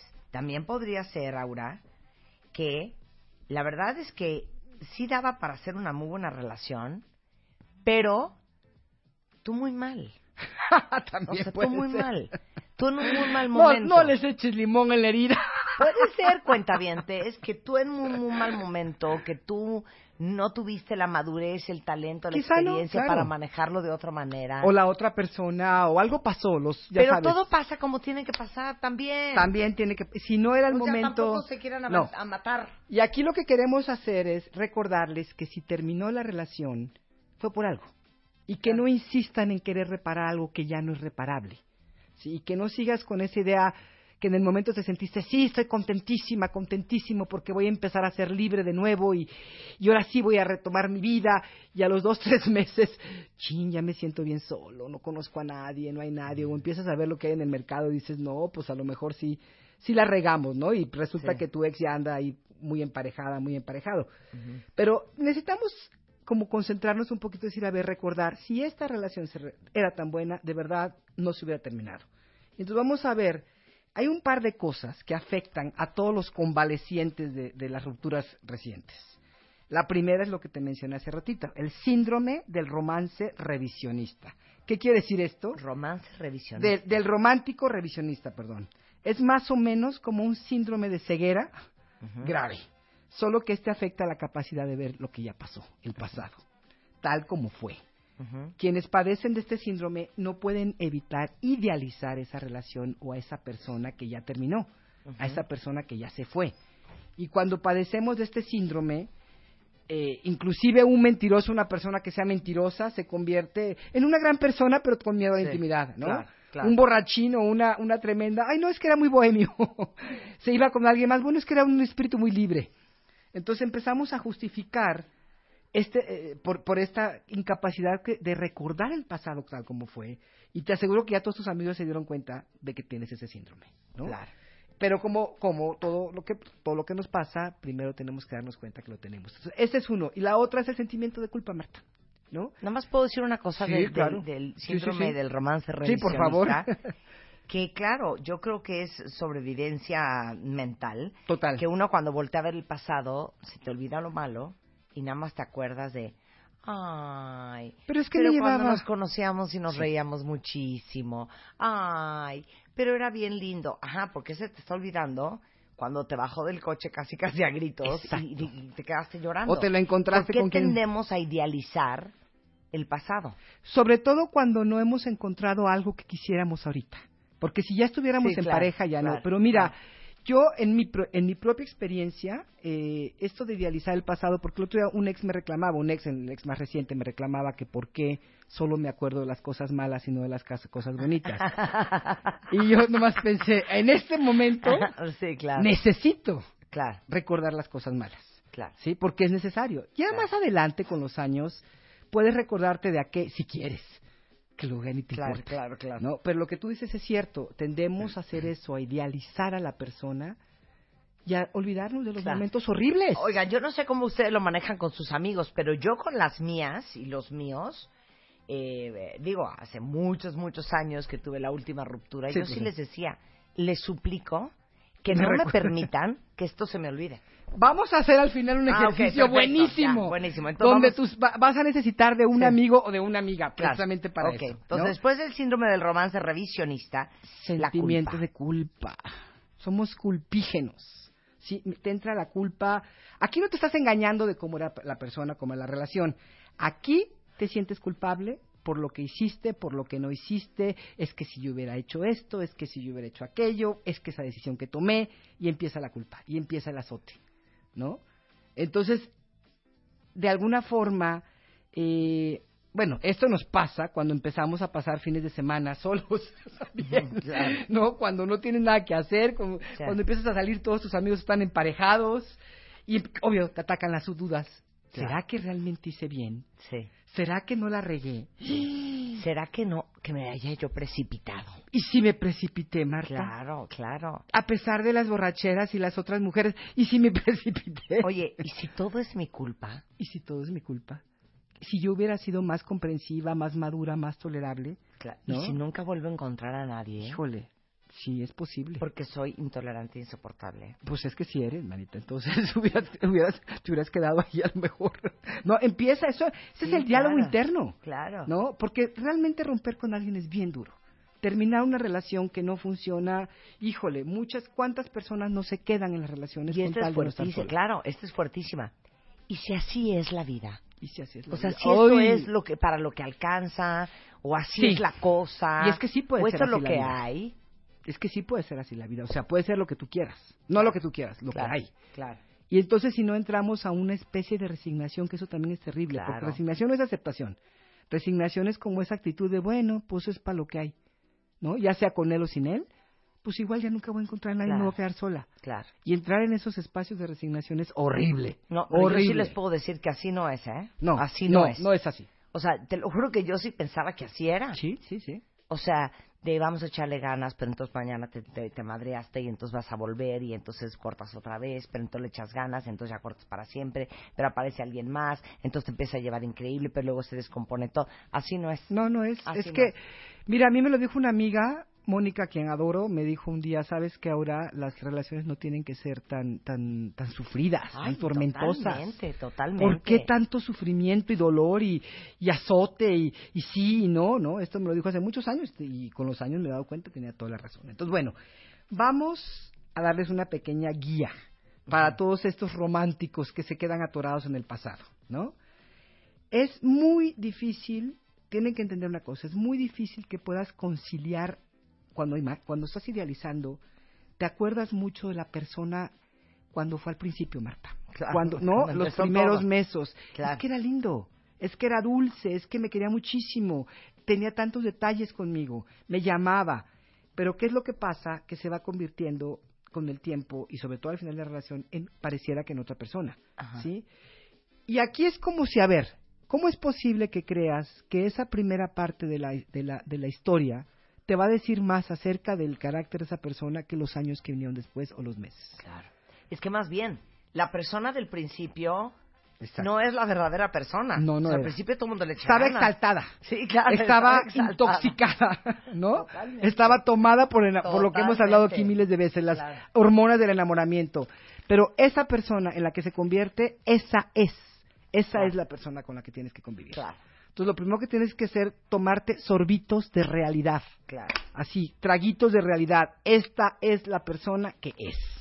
Y aparte, esa es la realidad, ¿eh?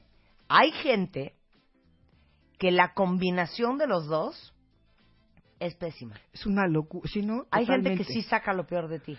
¿Sabes qué? Yo, yo estoy convencida. Pueden ser dos personas sensacionales, por su parte. Sensacionales. Y seguramente muy buena onda con otras parejas. Ajá. Pero entre ellos dos, es que de pronto son espejos muy grandes, Marta. Hay combinaciones letales. Sí, hay Esos espejos grandes. demasiado grandes, demasiado... ¡Ay! Cuando te ves... Ay, no, no me gusta Oye, esa parte. Como diría mi mamá, cuando se junta el hambre con las ganas de comer. Es horrible. O sea, cuando se junta el abandonado con el abandonador. El de, el de El- la herida de la vergüenza Con, el avergonzado, El, ¿no? el- el- el controlado con el controlador. Exacto. Ay, no, bueno. Cuando se junta claro. el... Es que yo no confío en los hombres. Con el hombre... eh, eh, el, Con el hombre, hombre que es que no puedes tremendo. confiar. A ver, esas ¿Sabes qué? combinaciones son un infierno. Y esas combinaciones son las combinaciones a través de las heridas. Por eso hay que trabajar un poquito en nosotros para, para que la gente con la que estemos no sea la que quere- la que nos jala en esa energía, la que nos. ¿no? No porque fui abandonada, ahora quiero el abandonador para componer. Claro. Yo me caché en algo, ¿sí? A mí me gusta tener la razón. Y entonces cuando cuando hay un, un, un novio a quien puedo yo demostrarle, ahí me quedo hasta que no. O sea, es horrible. Eso me pasó por años. ¿Qué, ¿Cuál razón puedes tener? ¿No? Ah, no, pero es que ahora le voy a hablar para decirle al exnovio, ¿no? Y es que le voy a mandar un mensaje porque me acuerdo que me dijo y no. Y vamos, y seguimos, y sigues enganchada con esa persona. Esas son relaciones terribles, como bien dices tú, no son buenas combinaciones. No son y buenas no quiere decir que tú seas una mala persona, ni que el otro sea una mala persona. Claro. A veces sí, pero no necesariamente. ¿Sabes qué? Y cuando uno truena, y, y- y se lo comentas a alguien, ¿no? De, oye, Jorge, es que tronamos hace... ¿Cómo, hija? Si era un tipazo. Pues sí, pero Sí, igual estúpida. Pero mi combinación con él no funciona. Gracias por recordármelo Claro. además, ¿no? Uy, si era un encanto. Oye, pero ¿qué dijo cuando te dicen, y fulanito ya troné? Vaya, ya te habías tardado. porque también Ahí da pasa. coraje, porque dices, ¿por qué nadie me dijo? Sí, a ver. ¿Por qué nadie ¿por me dio su opinión? Pues yo sí traté, manita, Porque pero eso, cada vez eso que sabías no me lo contaste. Pues sí te lo iba a decir, pero tenías una cara que mejor Claro. no me atreví. Claro. ¿No? Bueno, entonces, date cuenta, por favor recuerda, esa persona del principio de la relación no fue. No es. La persona que realmente es, con buenas cosas y malas cosas, es con la que conviviste después. Y, es- y lo mismo contigo, tú eres esa persona también. Que tenemos las capacidades de ser románticos y lindos y todo, sí es cierto. Pero esto es lo que hay y esto es lo Claro, que somos. O sea, claro. acuérdate de eso. Para darte un sentido de realidad, te vamos a dar una, una lista. Y si tu ex hizo cualquiera de estas cosas, ya no te inventes excusas, ya no lo justifiques o la justifiques. Y ya no insistas, es que era tan lindo. Claro. ¿No? Porque son cosas que aunque fuera tan lindo, si te las hizo... No está padre. No está padre. Tan lindo como haya sido, no está padre. Una es que te engañó. ¿No? 100%. Eso es horrible. Un horror.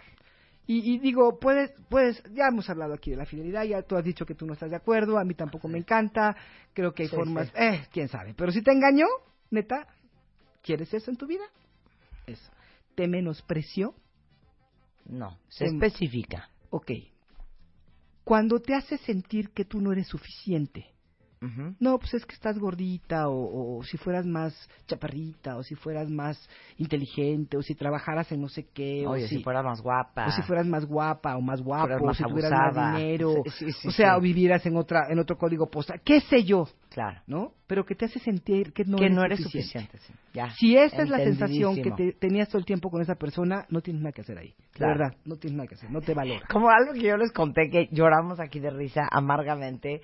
¿Cuántas veces con esta historia? Que en el segundo date con un fulano se me quedó viendo y me dijo, te digo algo, eres súper guapa. Pero ojo, ¿eh? Hay hijas mucho más guapas que tú. ¡Opa! O sea, por... O sea, para... Sí, sí, sí. Una persona sana, dice, este cuarto no está bien.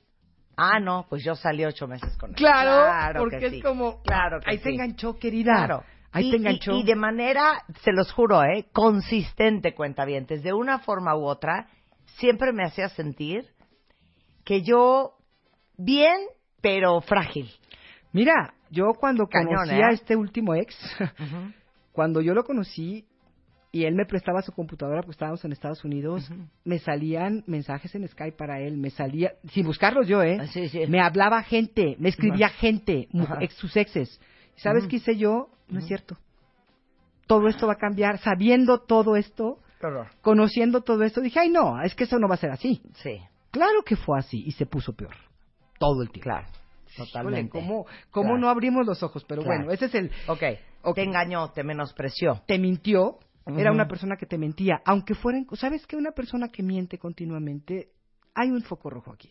Horrendo. A mí no me gusta. Yo estoy de acuerdo que todos mentimos un poquito. Sí. Ay, Amana, no puedo ir porque me duele la piel. No sé. Sí, sí, sí. Cositas así. Ya estoy saliendo y Ya bueno, no has ni apagado la luz de tu oficina. Exacto. Ya estoy saliendo. Cero. Todos mentimos en la un hoja de poquito. Excel, ¿no? Pero hay mentiras que son importantes. No, no hay, ups, se me olvidó decirte que estaba casado, ¿no? Por ejemplo. O se me olvidó, no sé, cosas que son importantes para ti y que le cachaste mentiras. Eso no es padre. Se desapareció del mapa. Un día se fue. Un día se fue y ya no supiste más de una persona y luego reaparece y otra vez quiere que estés con él. Te acosaba y te molestaba todo el tiempo con sus celos. Te checaba el WhatsApp, te checaba el Facebook, porque Sí. estás online, porque no sé qué, ¿no? Sí. era grosero contigo, o grosera también, ¿eh? estamos hablando Sí, de hombres, sí, pero obviamente es ambos géneros. Contigo o con tu gente, o incluso con su propia gente. Una persona grosera. A mí eso. ¿No? No, está gacho. Me gusta a mí el dicho, ¿no? Sí. El que es lindo contigo, pero no es lindo con el mesero, no es Sorry. una linda persona. No, no lo es. No, No lo es. Porque al, al final va a ser lo mismo contigo. Claro. Y con sus El hijos. que y le habla golpeado a su gente, al chofer, a la secretaria, ¿no? No, no, no, qué, qué flojera, qué, hor- qué horror. La que, es, la que es grosera con su mamá. No, eso no, eso no. Ya te dejó antes por otra, o te dejó varias veces por otra, o al final te dejó por otra. Ujú. Tenía otra novia, robaba dinero, le caía mal a tu, tu familia y la criticaba todo el tiempo. ¿no? Ay, es que tu mamá, y es que tu papá, y es que tus hermanos, y todo el tiempo estaba criticándoles. Te gritaba y te humillaba en público, estaba casado o casada, le chocaban tus amistades y te prohibía verlas, coqueteaba con tus amigas o con O tus con amigos, amigos. no te apreciaba. Si alguna de estas cosas pasó, sé bien honesto, bien honesta y date cuenta que realmente no era la persona para ti. ¿Sí? La mejor de las malas noticias. la mala noticia es que te has estado engañando a ti mismo. Y la buena es que en el fondo lo sabes. De alguna manera. O sea, tú- La mala es que te has estado engañando. Tú has la buena, tú lo sabes. Tú te das cuenta. No te hagas la loca. No te hagas güey, ¿no? Sí. Este es un mecanismo de defensa normal. A nadie nos gusta admitir que estuvimos o estamos enamoradas de un patán o de una mujer grosera. Y recuerda que enfrentarte a lo que realmente fue la relación, aceptar la realidad y ver lo que la ruptura tuvo sentido, puede ser que sea muy difícil, pero es algo muy importante porque es la, es la parte que te permite salir adelante. ¿sí?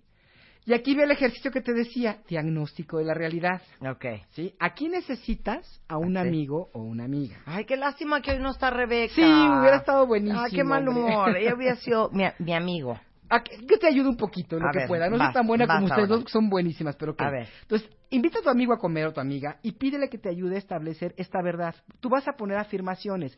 Vamos a darte algunos ejemplos. Ujú. Cuentavientes, ustedes pueden poner los que quieran y de la forma en que lo vamos a hacer es esto. Tú pones primero la afirmación según tú. Le encantaba estar conmigo. Ah, ok. Tú pones tu afirmación. Sí. ¿Y cuál es la realidad? No, y aquí entonces, es donde tu ajá. amigo o tu amiga te tiene que ayudar a hacer el chequeo de la verdad. Y un ejemplo podría ser, sí, claro, siempre y cuando no lo invitaran sus amigos a salir o siempre y cuando no hubiera algo mejor en la tele.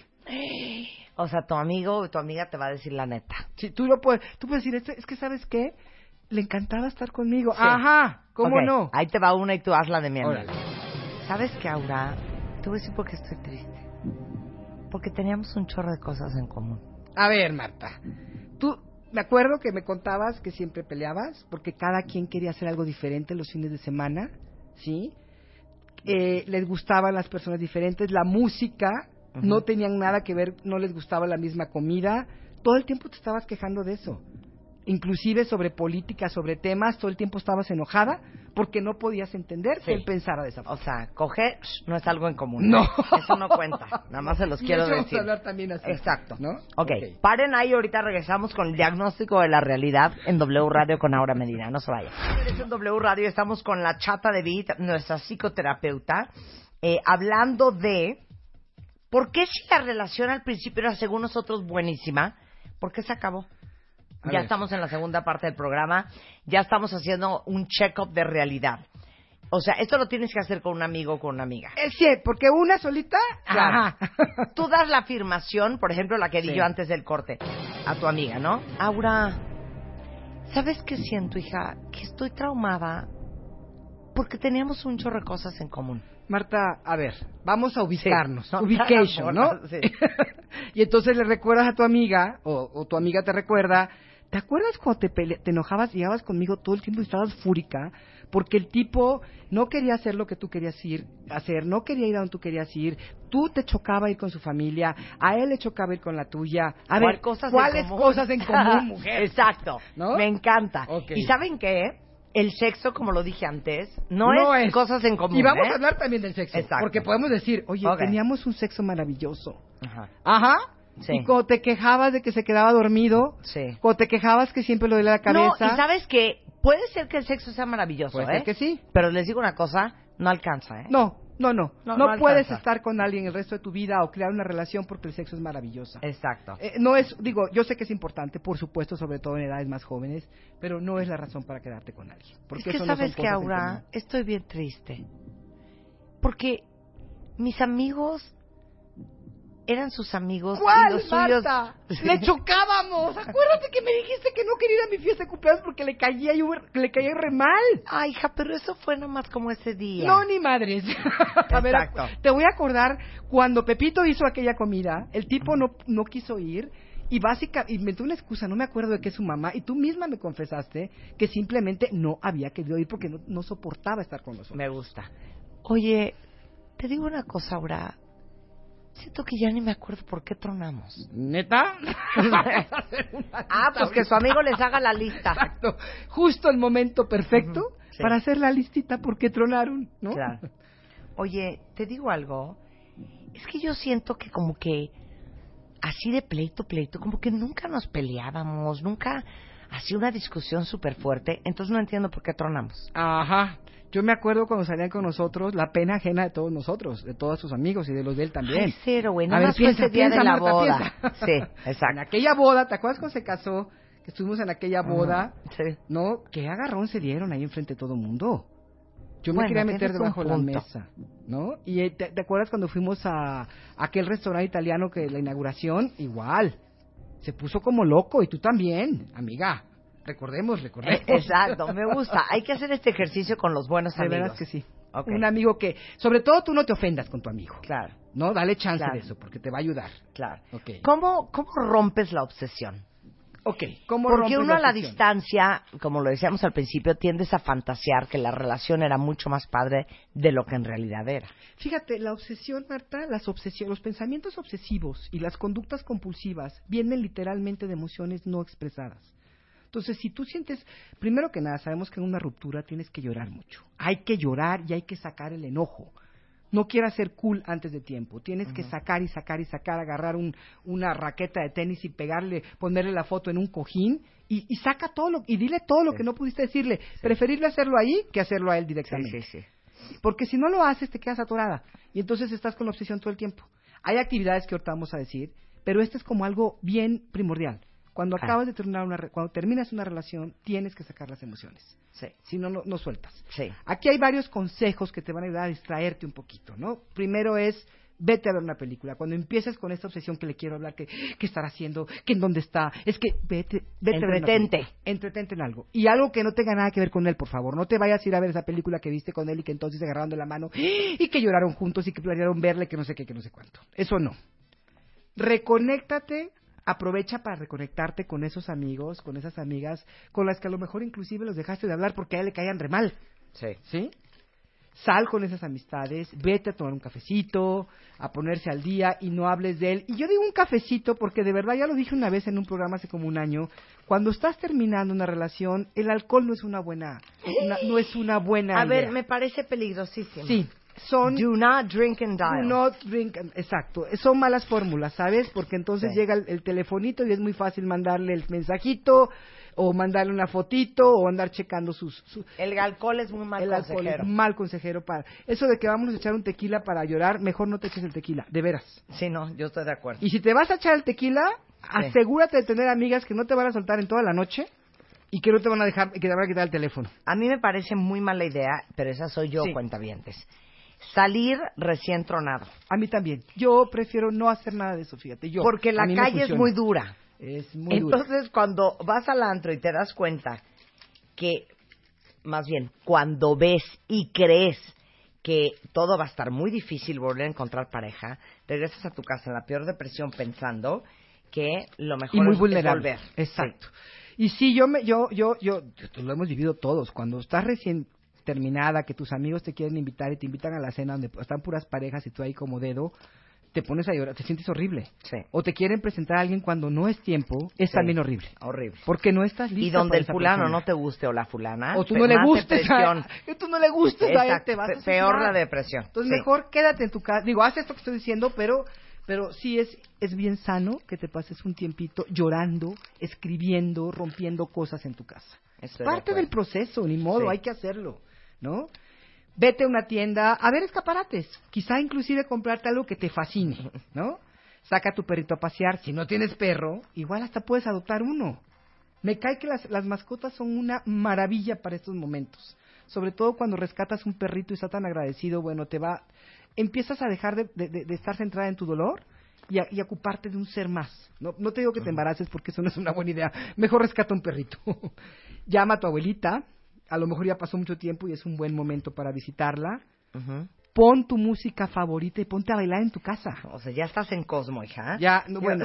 Ya no, es que de veras necesitas hacer cosas Limpia así. tu closet. ¿Sabes qué? Es una buena, un buen momento. Yo, es que yo he hecho todas estas cosas. Abres el closet y dices, a ver qué porquerías ya no quiero en mi vida. Claro. ¿No? Todo eso que no quiero que me vea, sobre todo si salgo a la calle, que no me vaya a encontrar en esta camisa, o en esta blusa, o en esta, en estas fachas, tíralo. ¿No? Salte a caminar. ¿Sabes qué? Una, una cosa que, que, que es muy sanadora para todo el mundo, sobre todo los que vivimos en la ciudad, bueno, ustedes que viven en la ciudad todavía, salir de la naturaleza. Sí. El campo, el océano, el- eh, ah, eso tiene como una Ay, acción. pero la naturaleza mejor no. No es como muy romántica. No necesariamente. Más depresión te da. Ay, no, por favor. No, pero ¿qué tal si te vas con una amiga, por ejemplo, un fin de semana al mar? Y sí, vas a llorar Sí. y te va a papachar y todo, pero, pero te a mí me sana. A mí, por eso, ahora sí que cada quien. A mí sí me sana, ¿no?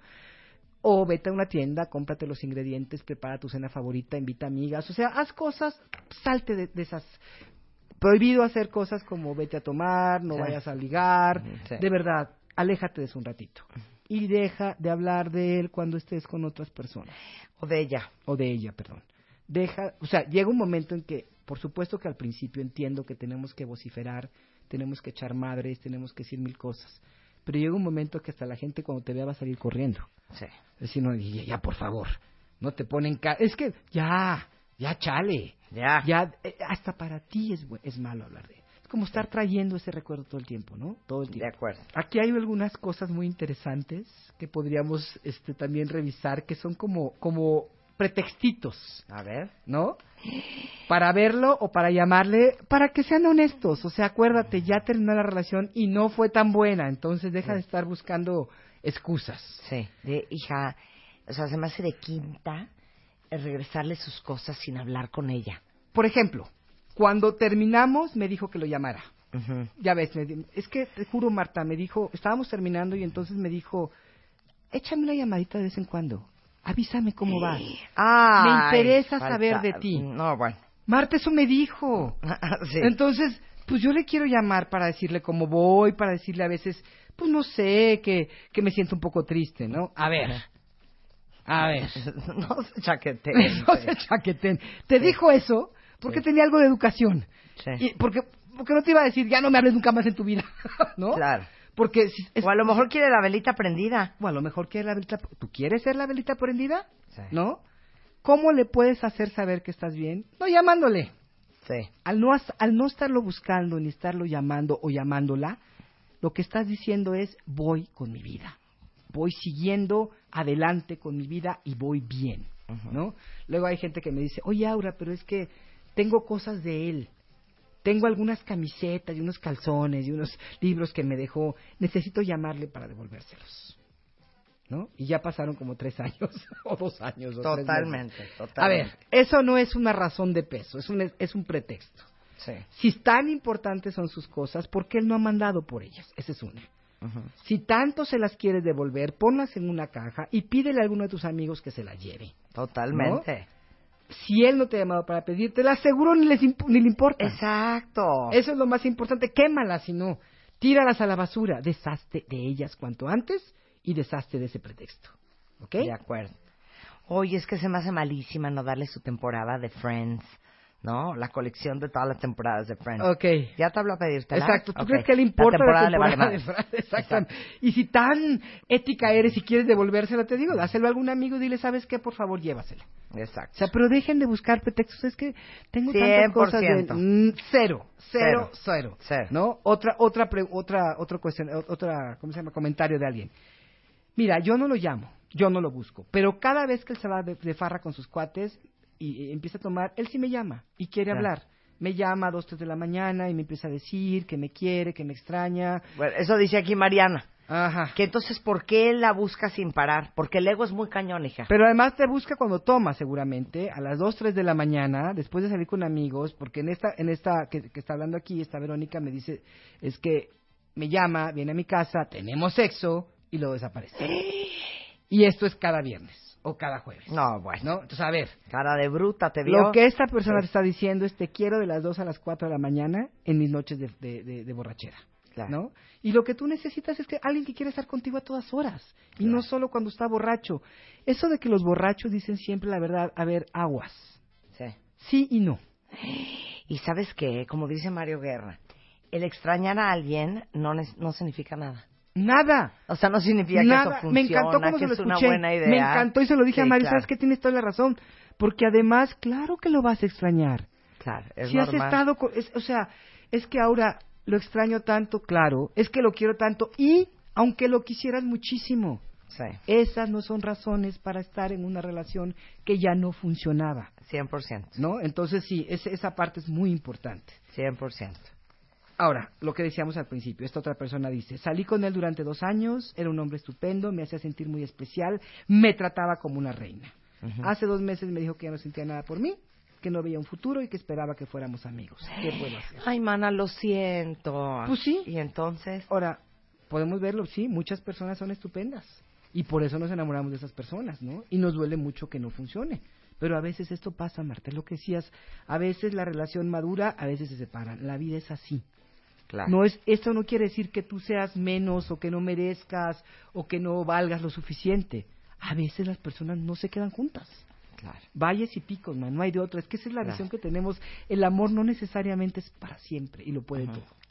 Ese es uno de los Totalmente grandes. de acuerdo. No, es que el amor lo puede todo. A ver, a ver, a ver, a ver. Oye, las cosas duran mientras que duran. Exacto. Punto. Las cosas duran lo que duran. Y la vida y es ¿Sabes qué? Si ya no dio, ya no dio. Si ya no dio, ya no dio. Que por qué me duele tanto un poquito lo que decías que, también Mario comenta. Pues te duele porque obviamente estuviste con esa persona.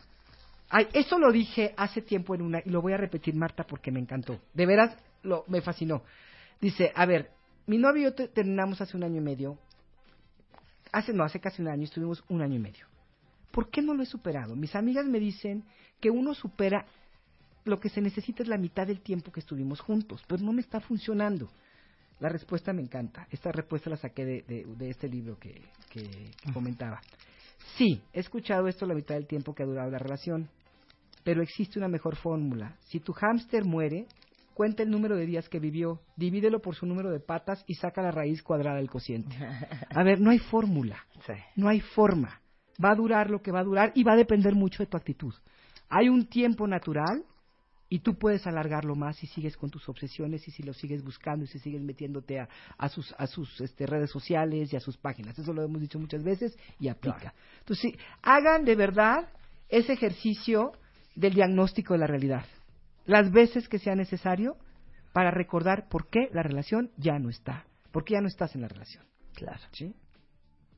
Y saben que, nuevamente, el seguir extrañando a alguien es totalmente normal. Por supuesto. La costumbre es súper fuerte. Es muy fuerte. Y el cuerpo está acostumbrado, así como el alcohólico con el alcohol, el drogadicto con las drogas, el del cigarro al cigarro. Sí, sí, sí, sí. A ver, el amor es una adicción y la costumbre a una persona es una adicción y es un hábito y es una costumbre bien fuerte. Es normal, lo cual no significa nada más que eso. Que, que, que extrañas a la persona. Y te voy a decir una cosa.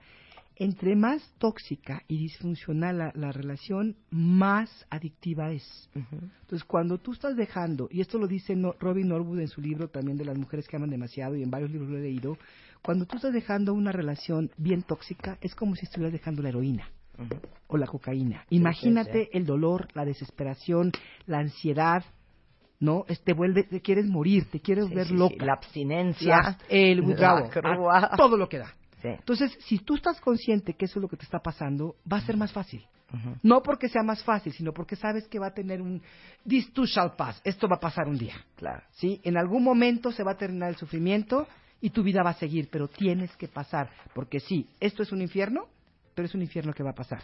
El otro era un infierno, muy posiblemente, cuando estamos hablando de una relación tóxica, que no iba a pasar, que cada vez iba a poner peor. Entonces, no, podemos olvidarnos de eso. Aura es una maestra, cuentavientes, Mm. en codependencia. De, de hecho, ella eh, tiene un libro que se llama Amor o Codependencia y lo que ellos dicen de ellas. Increíble. Hace cursos, da terapia individual. Váyanse a curar. Váyanse a curar. Voy a dar un taller, no, no es taller. Para cerrar el año nos vamos a ir a un lugar divino en el desierto de los leones. Va a ser un solo día. Vamos a hacer hasta ceremonias de fuego. Cosas, vamos a hacer magia. Ajá. Magia pura para la gente que quiera venir a trabajar con el corazón. A soltar cosas del corazón para abrirlo y que empiece lo nuevo. Si ya, si ya estás en ese momento que dices, ya, ya quiero soltar este año, este año estuvo difícil, me pasó todo esto, hay que soltarlo, pero soltarlo desde un espacio de mucha conciencia, con mucha presencia, con mucho amor a nosotros mismas, vamos a hacer meditaciones, vamos a hacer unos rituales bien bonitos, vamos a hacer una, una fogata, vamos a cantar, vamos a hacer cosas bien lindas. Entonces, esto es ¿Cuándo el es 9 de diciembre y va a ser en el Desierto de los Leones. Les, eh, escríbanme, por favor, y con mucho gusto, porque sí es cupo limitado, porque el lugar no es tan grande, entonces, para que... Para que- 9 de diciembre. El Qué buen regalo de Navidad. Ah, es- para eso es, para terminarlo. Entonces, a ver, ¿a dónde escribimos? ¿Dónde Amor te o encontramos? codependencia arroba hotmail.com es mi correo. Me Ujú. pueden escribir arroba Aura Medina W en el Twitter Ujú. y la página oficial de Aura Medina With en Facebook.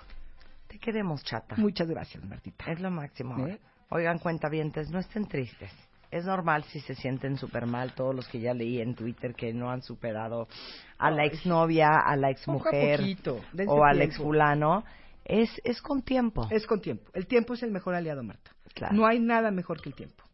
Poco a poquito. Con pasa. esto nos vamos, cuentavientes. Estamos de regreso mañana en punto de las 10 de la mañana. No se vayan, hay mucho más que aprender y escuchar el resto de la tarde. Viene Fer Tapia con todo el equipo de WW. Adiós. Master Moa, CDMX, Ana Mar Orihuela, Mercedes Acosta, Aura Medina, Mario Guerra, Gaby Pérez Islas, Oscar Soto, Natalie Marcus, Reyes Aro, Lucy Romero, Tere Díaz. Un día lleno de enseñanzas, talleres y conferencias con los mejores especialistas de Marta de Baile y Moi para ayudarte a construir la mejor versión de ti. 2 de diciembre, VM, Campus Coyoacán. Busca tus boletos en revistamoa.com.